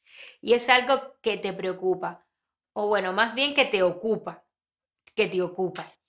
Ahí Bueno, nos sumergimos mucho, mucho, mucho, pero ahora me gustaría sí. entender por qué te ocupa tanto este tema, más allá de las horas que los niños se puedan tirar en una red social o en una computadora. Cuéntame un poco de eso. Lo que me preocupa es, yo no quiero que mi niño piense que teniendo 100 likes en esto es indicativo de relaciones de- verdaderas. Que eso es simplemente algo que pasa en redes sociales. Eso no son personas que de verdad te conocen. Esas no son personas de verdad que te aman, que te quieren, que te aprecian. Eso es simplemente un, um, como una imagen, una fantasía que todos creemos. Y por eso yo no dejo que mi niño, mi niño no tiene Instagram, no tiene Facebook. El otro día le dejé lidiar un poco con el TikTok. Y hasta eso no me gustó. Yo digo, ah, ah, no, no, no, no, no, no. Porque yo no quiero que ellos se vayan a confundir que eso es una relación. Entonces, lo que los niños míos sí les gusta naturalmente son las tabletas, los juegos. Y hasta eso lo tengo bien, bien medido. Por ejemplo, si un domingo voy a visitar a mi mamá, yo le, yo le permito porque le- yo le mido toda esa tecnología mucho. Cuando vayamos a visitar a mamá, se pueden llevar su tableta para usarla quizás media hora después de la cena, cuando ya los adultos están juntos. Pero es muy importante cuando lleguemos que ustedes eh, se sienten con nosotros a tener conversación, hablar con su tía, con su abuela, hacer preguntas, bailar, comer, compartir, jugar y todo, y no solamente desaparecerse en una tableta. Así. Porque así yo temo mucho que mis niños no puedan tener una conversación de una persona a otra, porque ahí es que uno las, las conexiones de la vida. Cómo yo hablo contigo, yo te estoy escuchando, te estoy observando, eh, te estoy respetando, pero hoy en día todo el mundo es, eh, you know, this is, huh? Y eso a mí me vuelve loca. O sí, yo he ido a, a una playa, Limara, la el verano pasado, antes de esta pandémica, y estábamos en la playa y nadie con tecnología ni nada, y vi una familia, una bella familia, y los niños todos estaban bajo de una, de una toalla con cada uno, tres niños, cada uno con una tableta en una playa. And I'm like, oh my God, es un daño tan grande que le estamos haciendo a los niños. Ahora te estoy diciendo que sí es fácil. Hay días que yo me encuentro sumamente eh, ocupada y, ok, niños, vayan a la tableta, a la computadora, pueden hacerlo ahora. Porque es claro, es conveniente porque en ese momento yo sounds too- es como una, como una anestesia, ¿verdad? Ajá, Se quedan ajá. así, you know?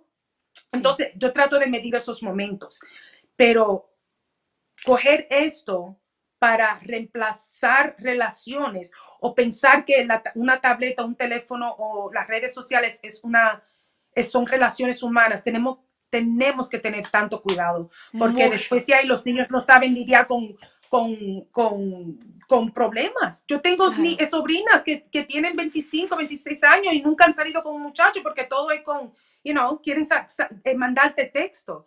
Y un texto no Exacto. es una relación, es Exacto.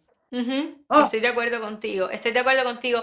Y eso yo, por ejemplo, mis hijas tienen la- las tres, yo le hice un Instagram, pero está súper privado. Mira, yo soy la que los manejo, eh, yo no las Exacto. dejo, yo, o sea, yo lo tengo ahí, yo dije, bueno, lo tengo por si van creciendo poco a poco, pero hay que tener en cuenta que las relaciones interpersonales, interpersonales que no son a través de las redes sociales son distintas, tienen Exacto. otros códigos, está el calor, el abrazo, el beso que se van Claro. obviando y también, eh, y creo que no me vas a quitar la razón, el tema de la expresión, del, de expresión, ah, de la libertad de expresión es muy difícil porque hoy en día somos, eh, todos somos muy gallos de pelea, muy leones y tenemos todas las herramientas y todos los conocimientos detrás de un teléfono y los niños van también exponiendo su opinión y siempre, te decía, ¿te acuerdas? Donde hay una ley en el, en- en el derecho universal que dice, donde empiezan los derechos de los unos, terminan los derechos de los otros. Entonces, es tan complejo donde hoy en día la política, la sociedad, la cultura, la economía toman una relevancia tan eh, dura en nuestra realidad y donde todo el mundo quiere exponer su criterio y estamos perdiendo un poco eh, la Claro. perspectiva de lo que puede ser dañino o cómo tú puedes eh, hacer llegar el mensaje. Y tú me decías el otro día, el problema no es el receptor del mensaje, el problema es quien lo envía. O sea, Exacto. si yo no lo sé exacto. recibir, yo no soy la culpable de que tú no me estés haciendo entender lo que tú quieres que yo entienda. Entonces eso es una, Exacto. ah, una locura. La nosotros tenemos una grande responsabilidad de asegurar que el mensaje que nosotros queramos mandar, que lo mandemos correctamente. Yo siempre le he dicho eso, mi, mi- Sean, mi esposo, él, él es profesor en la universidad y una de Ujú. sus su especialidades es eh, comunicación. Um, entonces, estábamos hablando de la importancia de decir cómo yo me comunico contigo, Limara, es muy diferente cómo yo me comunico con otra muchacha. Porque yo tengo que entender en qué momento o de qué forma tú puedes recibir el mensaje que yo te estoy tratando de mandar. Igual con esa persona. Ahora, muchas personas eh, o siempre están muy defendi- ve- defensiva o ofensiva. Hay que siempre tener eso pendiente. Pero es tan importante de coger el tiempo, de mandar un mensaje con responsabilidad, porque hoy en las redes sociales todo el mundo tiene mucho valor, mucho coraje para decir lo que hay que decir. You know, todo el mundo se puede insultar muy fácil, tú eres fea, tú eres bruta, tú, eres, tú no sabes de lo que está hablando y todo. Pero entonces, ¿qué pasa? Es cuando la gente entonces están todos juntos, nadie, nadie sabe hablar. Exacto. Nadie sabe cómo di- dialogar, cómo tener un debate saludable Ujú. para nosotros poder aprender, ¿entiendes? Ujú. Um, so es, es, Es complicado. Eliezer hace un tiempo atrás, Eliezer, este hombre divino que siempre me comenta cosas que yo, que ya yo le extrañaría si el día que no estuviese en un programa, él decía, la tecnología es muy importante hoy en día y es real, tiene toda la razón. Sí, eh, pero hay que saber, hay que saber cómo administrársela a los niños, hay que saber cómo distribuirle los horarios y, y los padres están muy pendientes y muy atentos, porque es verdad que el día a día es una locura, es una revolución constante y bueno, claro, uno intenta pues hacer lo mejor posible, pero bueno, los padres estamos ahí para Sí. eso. Jocelyn, Sí. tienes un, eres, perteneces a un grupo de amigas, perteneces a un grupo de amigas donde eh, ustedes todas han tenido la, la oportunidad y la gracia de poder construir. Uy, no veo imagen. ¿Ustedes ven imagen? Yo no te veo a ti ahora, Li- Limara. Ok, bueno, cosas que pasan en los vivos, no importa. Te tengo a ti y yo voy a seguir conversando porque también esta entrevista está saliendo por un podcast en todas las plataformas de Anchor y entonces eh, hay que continuar, aunque la cámara ahora mismo no se vea y de pronto te vamos a ver a ti. Entonces, la pregunta ¿Me que te tengo es la siguiente. Tú eres una de las amigas eh, de un grupo inmenso y bello de amigas que tienen la, la costumbre de encontrarse todos los años, una vez al año, en algún lugar, en alguna ciudad, eh, en algún sitio, y eso lo tienen por costumbre durante de casi más de 20, 20 y pico de años. Y si me confundo Yes. en la cantidad de tiempo, me lo dices. Entonces, cuando Jocelyn sale embarazada, por su mente pasó, Dios mío, ¿cómo voy a hacer yo ahora para poder ver a estas mujeres? Sí, Cuéntame de cierto. eso. Bueno, se logró. Yo, eh, como te dije, todo eso, uno piensa que todo, todo en la vida de uno va, va a cambiar. Ah, y en sí cambió, pero lo que yo aprendí era que esas amistades que yo temía tanto perder porque ya iba a tener la distracción de una familia, lo que aprendí es que esas amistades, las que se quedaron, son las amistades que son más sinceras, ¿verdad? Porque entendieron, cogieron el tiempo, fueron flexibles para estar ahí y al mismo tiempo al mismo tiempo todas crecimos juntas. Entonces llegó un tiempo que todas empezamos a casar, tener niños, así que teníamos experiencias similares y eso nos ayudó mucho. Entonces para nosotros nuestra amistad se, eh, se convirtió en una cosa hasta más sagrada y más importante, porque con ser madre todavía necesitábamos saber y conectar con esa pa- parte separada de como mujer, como amigas, que nos podemos juntar y- y hablar de todo, disfrutar, conectar, disfrutar, gozar, bailar, todo. Entonces, para mí ha sido una dicha que siempre ha mantenido con, esa, con ese grupo eh, cercano, desde ya casi 20 años tenemos y ya todas hemos tenido, la mayoría niños, nos hemos casado, hemos comprado casas, hemos, no hemos, hemos desarrollado juntas. Dentro de la Um, gaveta. Pero ese tiempo, ahora mismo por la Dentro de la pandemia gaveta no pudimos, desafortunadamente, Ujú, de la isla. no, no pudimos, no, no hemos podido vernos, pero claramente tenemos la tecnología y en eso que la tecnología sirve, hacemos Zoom, eh, y tratamos de vernos con toda la posibilidad, textos, teléfonos, llamadas, todo. Una dicha grande para mí. Qué bonito, porque al final las amigas son esos ángeles de luz que están ahí para decirnos, no te preocupes, todo está bien, no te Exacto. preocupes, yo estoy aquí. ¿Y ustedes son un grupo de Exacto. cuántas amigas? Somos nueve. Nueve amigas Guau. nos conocimos en un tiempo cuando éramos single, solas, solteras y fabulosas. Nos conocimos en un, en un paseo en, en Cancún, que una amiga nos, nos invitó y nos juntó mujeres allá y instantáneamente hicimos una conexión que es raro, desafortunadamente, con mujeres, que uno se puede conocer inmediatamente y hacer una conexión tan profunda y sincera de respeto mutuo y apoyo mutuo. Um, pero desde ese día eh, no hemos mantenidas casi, casi hermanas. Nos Guau. conocemos, nos visitamos, todo. Yo sé que cual- con cualquier cosa que yo vaya a necesitar, esas mujeres están ahí de una forma u otra para mí. Yo, y yo lo puedo ver en esas eh, plataformas y en esas redes sociales donde ustedes van Ya, poniendo. ya. Bueno, voy a hacerte una pregunta. Las veces que he tenido la oportunidad de compartir con tu esposo, de compartir con tu familia, ha sido para mí como estar en casa, como estar con mi familia. Me siento como si nunca me hubiese ido de Cuba. Eres además la gemela de una familia matriarcal Sí. donde impera la mujer, donde son todas las hermanas son eh, hembras, son mujeres, y donde imagino vengas con una educación anquilosada, con prejuicios, con tabúes, con maneras de educar.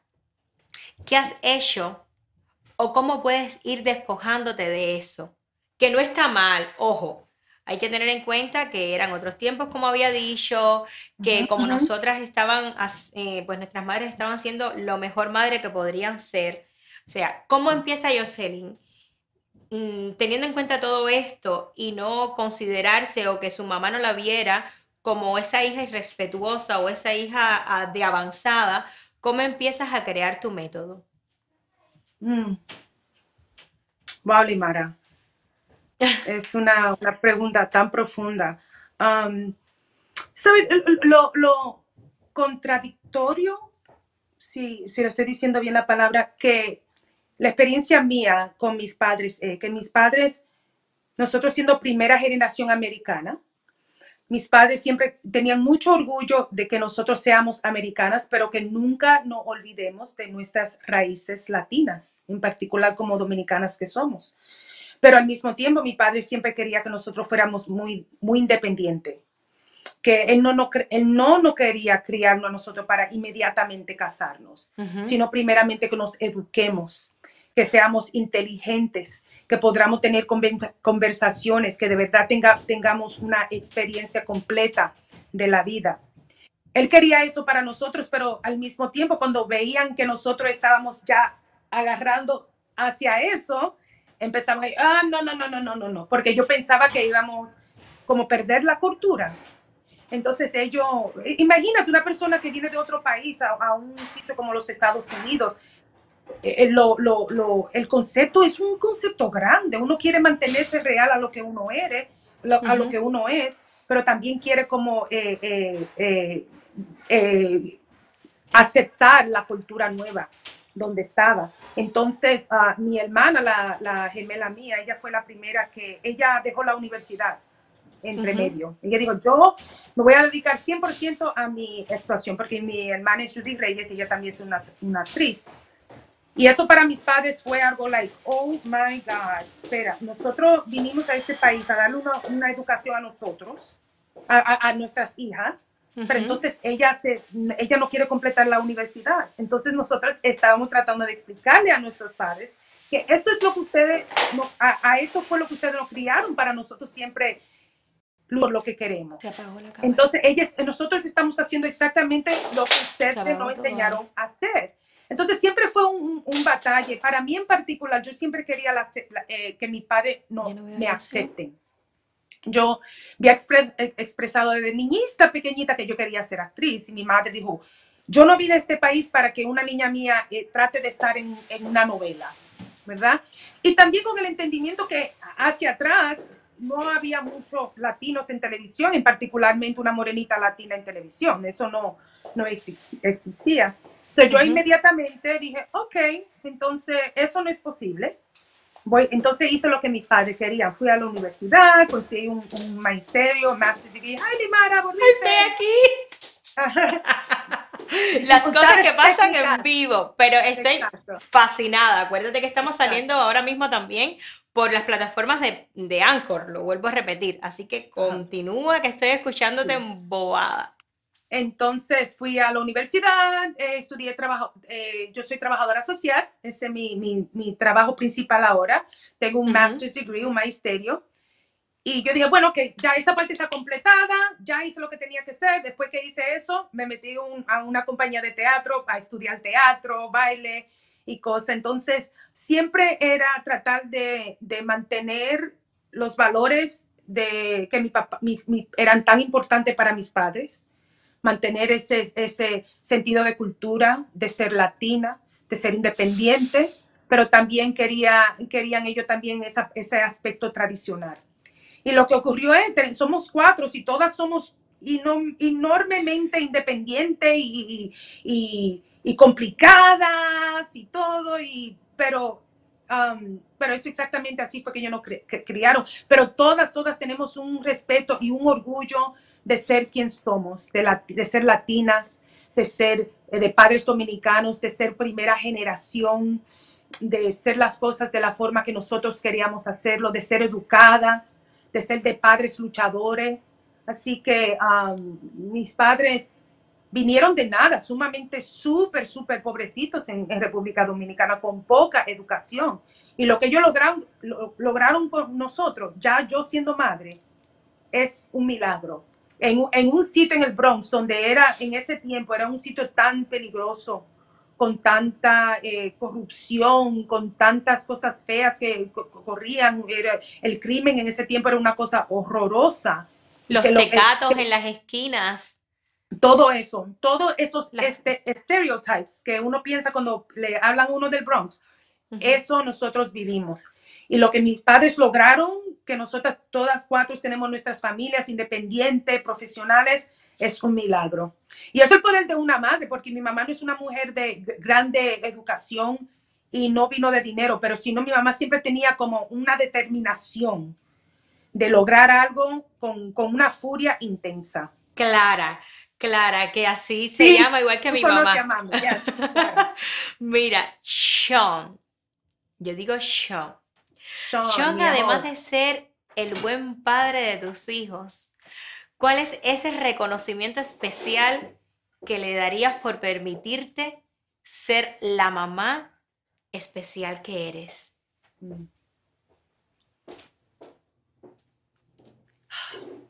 Sean es el regalo más grande de mi vida.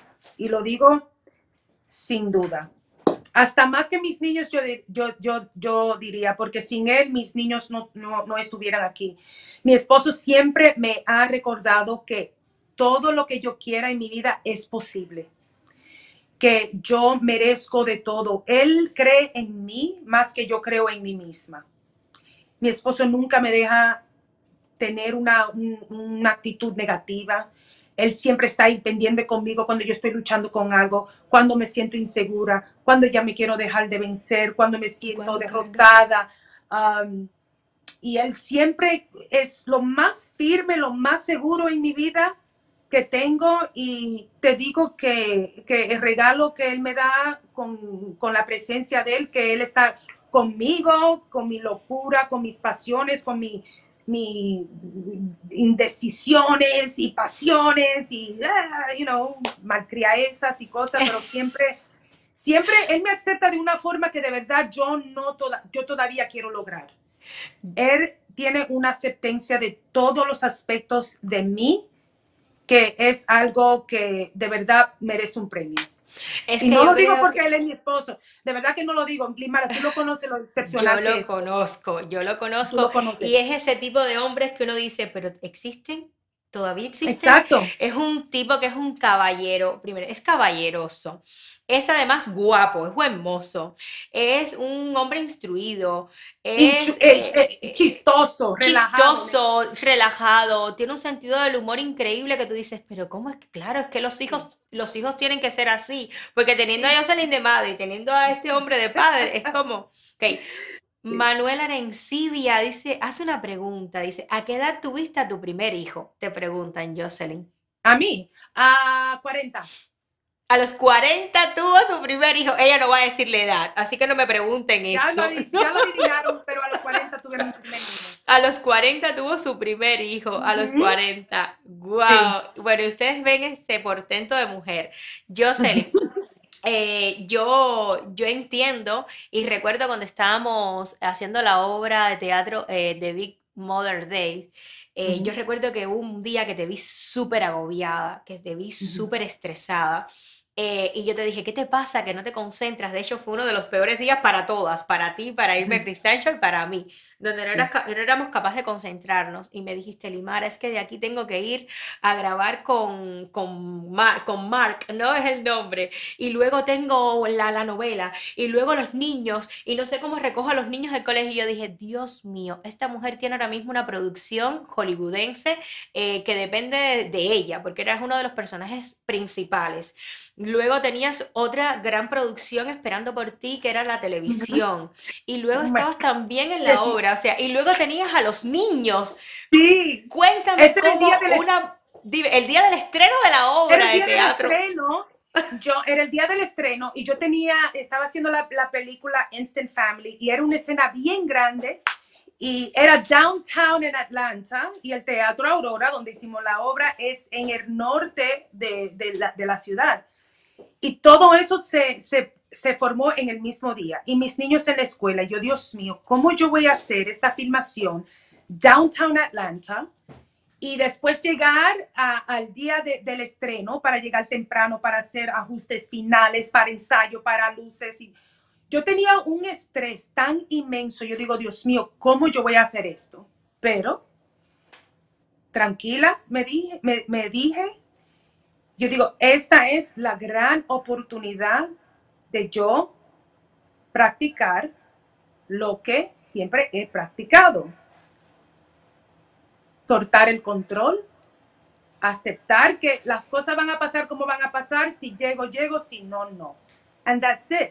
Y ese día, cuando llegó el día finalmente, porque todo eso es- era en anticipación, ¿verdad? Porque eso es lo que nosotros hacemos. Nos Ujú. preocupamos en anticipación de las cosas horrorosas que puedan pasar, Que es ¿verdad? lo que me dice mi mamá, cuéntale tus planes a Dios y se reirá de ellos. No te preocupes por lo que va a pasar, por lo que está pasando y por lo que va a pasar después. Calma. Exacto, exacto. Entonces ese día yo dije, presente lo que hago. Estaba presente en el trabajo, le dije al director, una vez solamente le dije, ¿usted cree que es posible que podamos, vamos a terminar, cómo va el horario? Él dice, yo no sé, lo único que me dijo. Yo digo, ok, that's it, no hay más nada que hacer. Bueno, llega el tiempo, ya son las 7, el estreno es, es a las 8, Limara, recuerda. Sí. Son las 7, estoy en Piedmont Park, downtown, en Atlanta. Ajá. Y ya estamos haciendo la escena, haciendo la escena. Tuvieron que hacer otra escena otra vez, de otra dirección, porque el sol estaba dando mal. Bla, bla, bla. Yo, bueno, tranquila, tranquila, tranquila. A las 7 y 5, ok, it's a wrap, terminamos el, el shoot. Oh my God, yo de una vez le dije al asistente, llévame al, al carro. El carro estaba a 10 minutos del set. Le- Ujú. me entro al carro, me cambio la, la, la, la ropa. Bueno, y yo no sé dónde estoy porque todavía estoy más o menos nueva aquí en Atlanta, no conozco dónde voy. Me- entro al GPS y el GPS me entra a- al highway al 85, que es un freeway de ocho líneas. Tú sabes que es a millón. Un viernes a la tarde, casi en verano, yo digo, jamás voy a llegar porque los tapones ahí, ya tú sabes que son Siete horas. Siete, siete horas. horas de llegar allá. Y yo, bueno, cuando yo entro al Highway Limara, era un milagro, no había nada de carros. No había nada de carros. Yo le di 80 directamente hasta el teatro. Era así, y yo estoy manejando y tenía a mi esposo en el teléfono y yo digo, yo no creo lo que estoy viendo, no hay tráfico, no hay tráfico y yo dándole, dándole, dándole, dándole y llegamos a tiempo a las 8 exactamente. Creo Ujú. que ellos trataron de dilatar un poco, pero fue un milagro y se hizo y los niños, tuve alguien que me buscara a los niños. Entonces, el punto es, la lección es que no podemos controlar lo que va a pasar, simplemente lo que, lo que podemos hacer en ese momento. Y ese día todo salió súper, súper Súper lindo, súper lindo. Ese bien. estreno fue bello. Bueno, tenemos a Yadira Madruga. Yadira Madruga es una de las, ay, de las divinas que, que las redes sociales me han dado la oportunidad de conocer. De esas personas que quieren apoyar el canal, que se hizo miembro, que ha pagado la membresía y que me ha dado una de las sugerencias más lindas que ya te contaré y que verás en uno de los próximos programas. Gracias, Yadira Madruga. Y te tiene a ti una pregunta. ¿Qué se siente ser mamá primeriza a los 40? Después de tu experiencia, ¿recomiendas esperar o tenerlos más joven? Bueno, ¿cómo ser primari- primeriza madre a esa edad? Para mí, no sé, porque esa fue mi experiencia. Pero sí estoy agradecida que, que, que pasó en ese tiempo, porque ya yo había pasado todo ese tiempo de, para mí misma, a ser independiente. Cogí mi tiempo para encontrar la pareja apropiadamente, apro- apropiada para mi vida. Em, ya yo tenía una sabiduría, creo, una tranquilidad que me iba a beneficiar para ser madre a ese tiempo. Así que no, no te puedo decir si fue una experiencia diferente porque la primera mía fue a ese tiempo, Claro. pero viendo hacia atrás, no tengo, no, no me pesa. A ver, no, nunca he pensado, ay, me gusta, me, me había gustado tener este niño cuando fuera más joven. No. Yo creo no que tengo- hubiese, yo creo que yo hubiese esperado a los 40, porque yo a mi edad ahora mismo me siento de 20 y pico, me siento de 10 y pico, y yo te veo a ti con ese físico que tú tienes de, de- de bella y tal, y yo digo, bueno, creo que hubiera podido esperar un poquito más. Bueno, Sí. me hablabas de tus Pero- amigas, dime, dime. Pero, Limara, yo creo que, que eh, mucho eso es eh, la actitud que uno tiene. Ujú, todo eso, yo siempre, como te digo, yo siempre te- he tenido eh, hábitos buenos de, de salud, hábitos buenos de, de ejercicio, Alimentación. hábitos buenos de siempre tratando de ser una persona eh, buena, siempre he tenido como un, un espíritu eh, que me gusta buscar, me gusta entender, me gusta aprender. Y yo creo que todo eso me ha continuado porque el espíritu, uno no tiene que ser joven para tener un espíritu joven. Entiendo. Yo no me siento ningún diferente ahora que cuando yo tenía 25 años. De verdad que no. Um, so para mí fue el al, al tiempo apropiado. Yo no creo que podría haber ser la madre que soy ahora en un tiempo más, más si fuera más joven. Todo sucede cuando tiene que suceder. Jocelyn, me hablabas, qué, qué bonita la respuesta que has dado. Me hablabas de, de tus amigas, me hablabas de Sean, que yo doy y pongo el cuño de que es así mismo como tú lo estás diciendo. Y yo te voy a decir que ellos también tienen algo que decirte a ti. Jocelyn es muy concienzuda. Un amor insustituible, Maravillosa. dedicada, inspiradora, Inolvidable. Amable. apasionada, impresionada. En una familia siempre hay una persona que siempre te respalda, que siempre mira al lado bueno, que siempre celebra tu- tus logros. En esta familia esa persona es Jocelyn. Y sé que Jocelyn va a criar sus hijos con ese mismo amor. Mi hermana Jocelyn es una mujer eh, inteligente, bella, dulce, cumplida, determinada. Se ha graduada, eh, graduado de, la universidad. Es una profesional, es una actriz, es una madre de dos varones. eh, y es, es, y es una buena madre. Tiene un una tremenda energía para poder cuidar sus dos hijos, quienes eh, requieren mucha atención, porque ser madre no es fácil.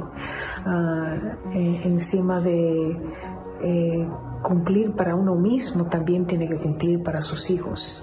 Y eso le importa muchísimo a ella.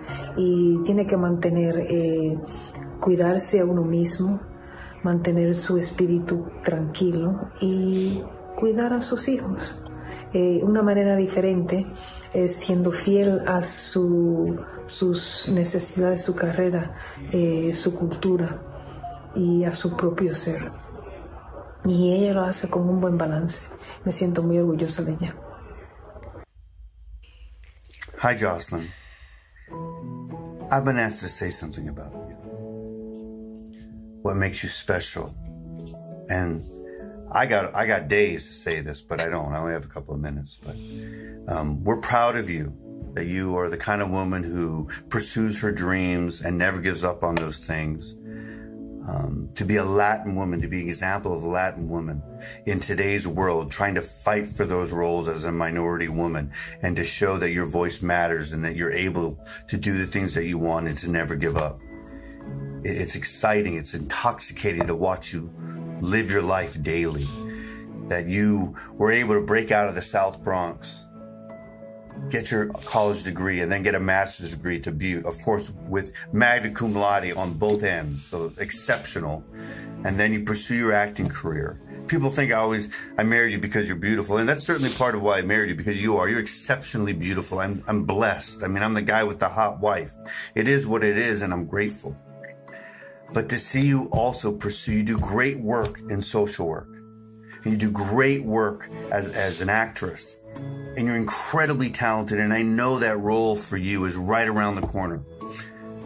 Uh, you do great work as a wife, as a mom, as a social worker, as an actress, and to stay in the game. To be so close, to get those second and third and fourth auditions, and to certainly when you don't get it, feel bad about it, but then you book all the things that you book and you never give up. It's exciting. I remember the, the, the day where you were working on the Mark Wahlberg film Instant Family. I believe you were also working that day on finishing up a TV show, whatever it was for that day, and then also opening a play, all in the same day. And somehow you made it all work while having a full time job. It's incredible what you do. I believe in you. The kids believe in you. We idolize you. And I know you're going to break through and be an example. You're the, the kind of mother that every kid should have. You know when to be tough, you know when to be compassionate, you have wisdom, you know when to be stern. It- it's amazing. So we love you. We're excited for you. You know, you're going to have your moment, and we all believe in you, as, as I know you believe in yourself, and we love you. Limara. Oh my God.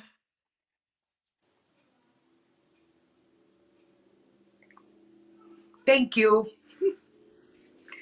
Oh my God, Limara, Dios mío. I'm so proud to Oh, say you are my friend. Always. Thank you. Oh my God, wow. That was beautiful, Limara. Thank you. And thank you to all my friends que cogieron el tiempo. y el Thank you. I don't know how. Oh my God, wow. Me siento tan, I don't know, eh, honored. Es un gran, gran, gran honor. Oh my God. Ok, yo sé. Tengo un poco de vergüenza, pero Gracias. lo gran recibo, lo recibo, lo recibo, lo recibo. Gracias. Wow. Qué bonito, dice Ilse Ferragut, gran filosofía de vida.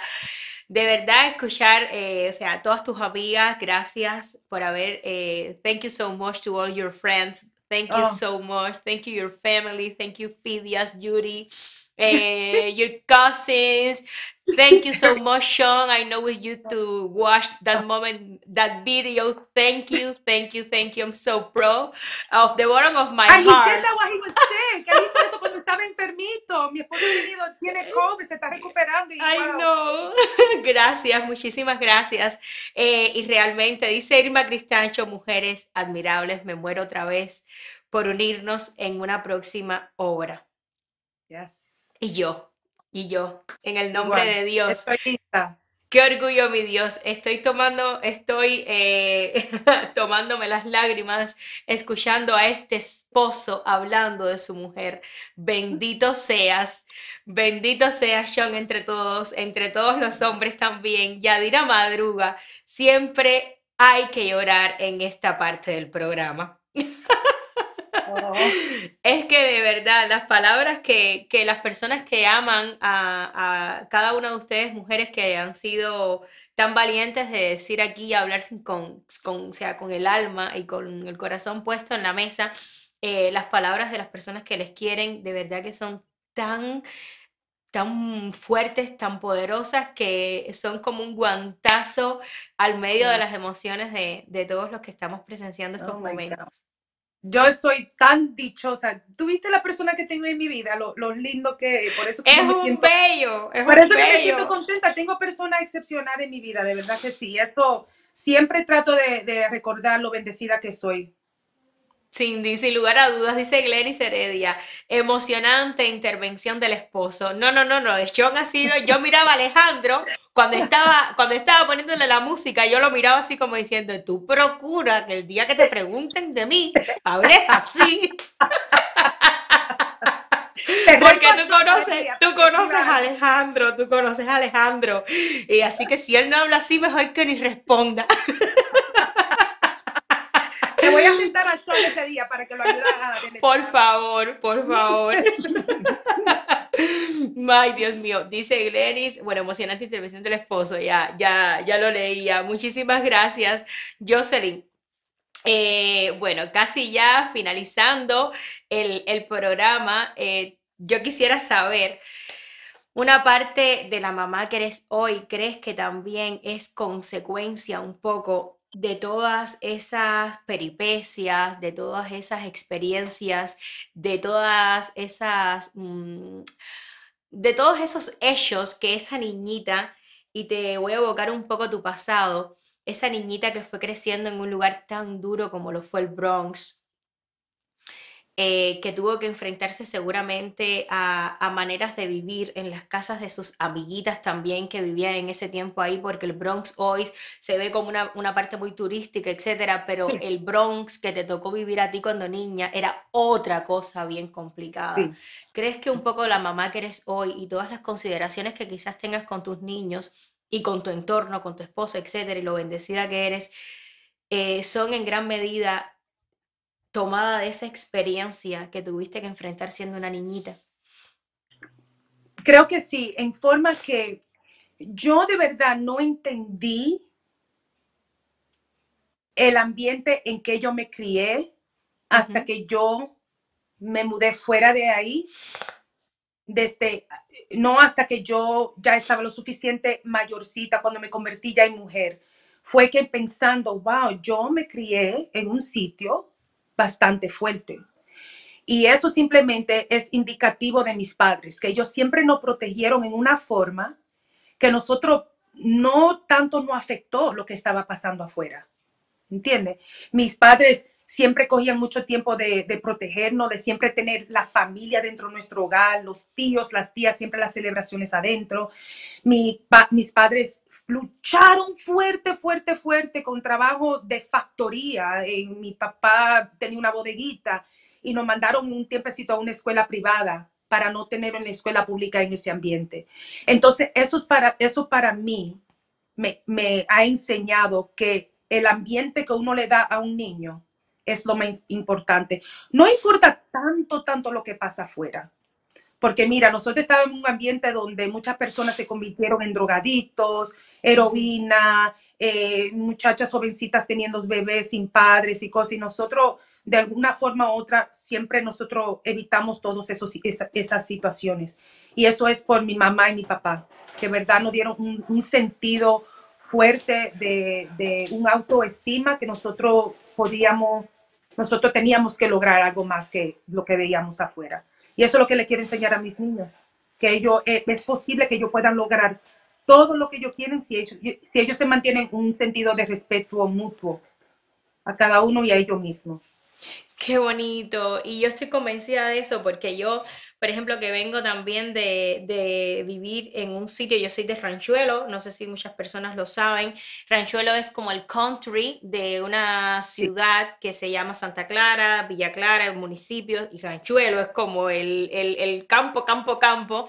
Y vengo también de haber vivido, yo no vivía en la parte más privilegiada de Ranchuelo, yo vivía justo en Rancho Grande, que es lo que antecede al monte, you know, monte literalmente monte, o sea, donde está lo peor, en un barrio donde, o sea, yo había de todo, donde habían personas que no tenían la posibilidad de estudiar, donde habían personas eh, marginales, etcétera, y de verdad que mi abuela y mis padres hicieron todo lo posible por criarnos en un entorno, sobre todo mi abuela, que fue la matriarca de la familia, por criarnos en un entorno tan saludable y que nos sintiéramos tan aventajados y con tantas eh, posibilidades de decirnos, ustedes pueden salir adelante. Y recuerdo que, eh, me acuerdo ahora mismo una imagen cuando ella me peinaba, que me hacía trenzas para que me creciera el pelo, porque yo tenía el pelo muy curly cuando era más chiquitica, y el pelo ella decía, no te crece, no te crece, y me echaba a manteca de coco en el cabello, y me, y, y me acuerdo trenzándome el pelo, me decía, tú vas a sobresalir dentro de todas las amiguitas de tu edad. Tú tienes que sobresalir. Y yo recuerdo eso y, escuchando hace poco una canción de eh, Mon Laferte que se llama específicamente así, La Trenza, que es una abuela que le peina a la nieta y dice, yo veo algo en ti, una luz que brilla y sé que vas a llegar tan lejos como, como nosotros seamos capaces de labrar el camino para que tú salgas adelante. Entonces, escuchándote decir eso, me recordaste mucho eh, eso, ¿no? Que da igual todo el entorno que te pueda circundar, que al final, si, al final, si el entorno interno de tu casa y de tu familia puede ayudarte a crecer, pues nada, eso es un poco y, así de esta manera, un poco, eh, te voy diciendo, Jocelyn, muchísimas gracias, muchísimas gracias por, por todo lo que, lo que nos has enseñado hoy, por todas estas personas tan maravillosas que dijeron sí, que intervinieron en este programa, a ustedes que nos están mirando, gracias infinitas, gracias de verdad. Y te voy diciendo, vamos llegando de alguna manera, vamos llegando al final del programa con todas las locuras que ha habido hoy en este vivo, que se ha ido la cámara, que han habido problemas técnicos y estoy agradecido porque esto es una otra batalla más que librar en el día de hoy. Estamos esperando también a tu hermana Judith Reyes, otra de las estrellas de Hollywood, porque esa sí ya como que ha saboreado las mieles del Hollywood. Y te doy gracias a ti. Y como dice Sean, estoy segura que las puertas de una nueva revelación están ahí al doblar de la esquina. Gracias a tus hijos bellos porque aunque estén tocando el saxofón, están pendientes de que mamá está hoy conmigo en este programa de Ser Mamá es de Madre. Jocelyn, gracias, te quiero gracias, gracias, amares. Gracias por hacer esto posible. Thank you, thank you so much. thank you so much. Y de esta manera vamos diciendo adiós y nos vamos a ir y nos vamos a ver en el próximo capítulo de Ser Mamá es ¡De madre! Madre! ¡Bravo, mi amor!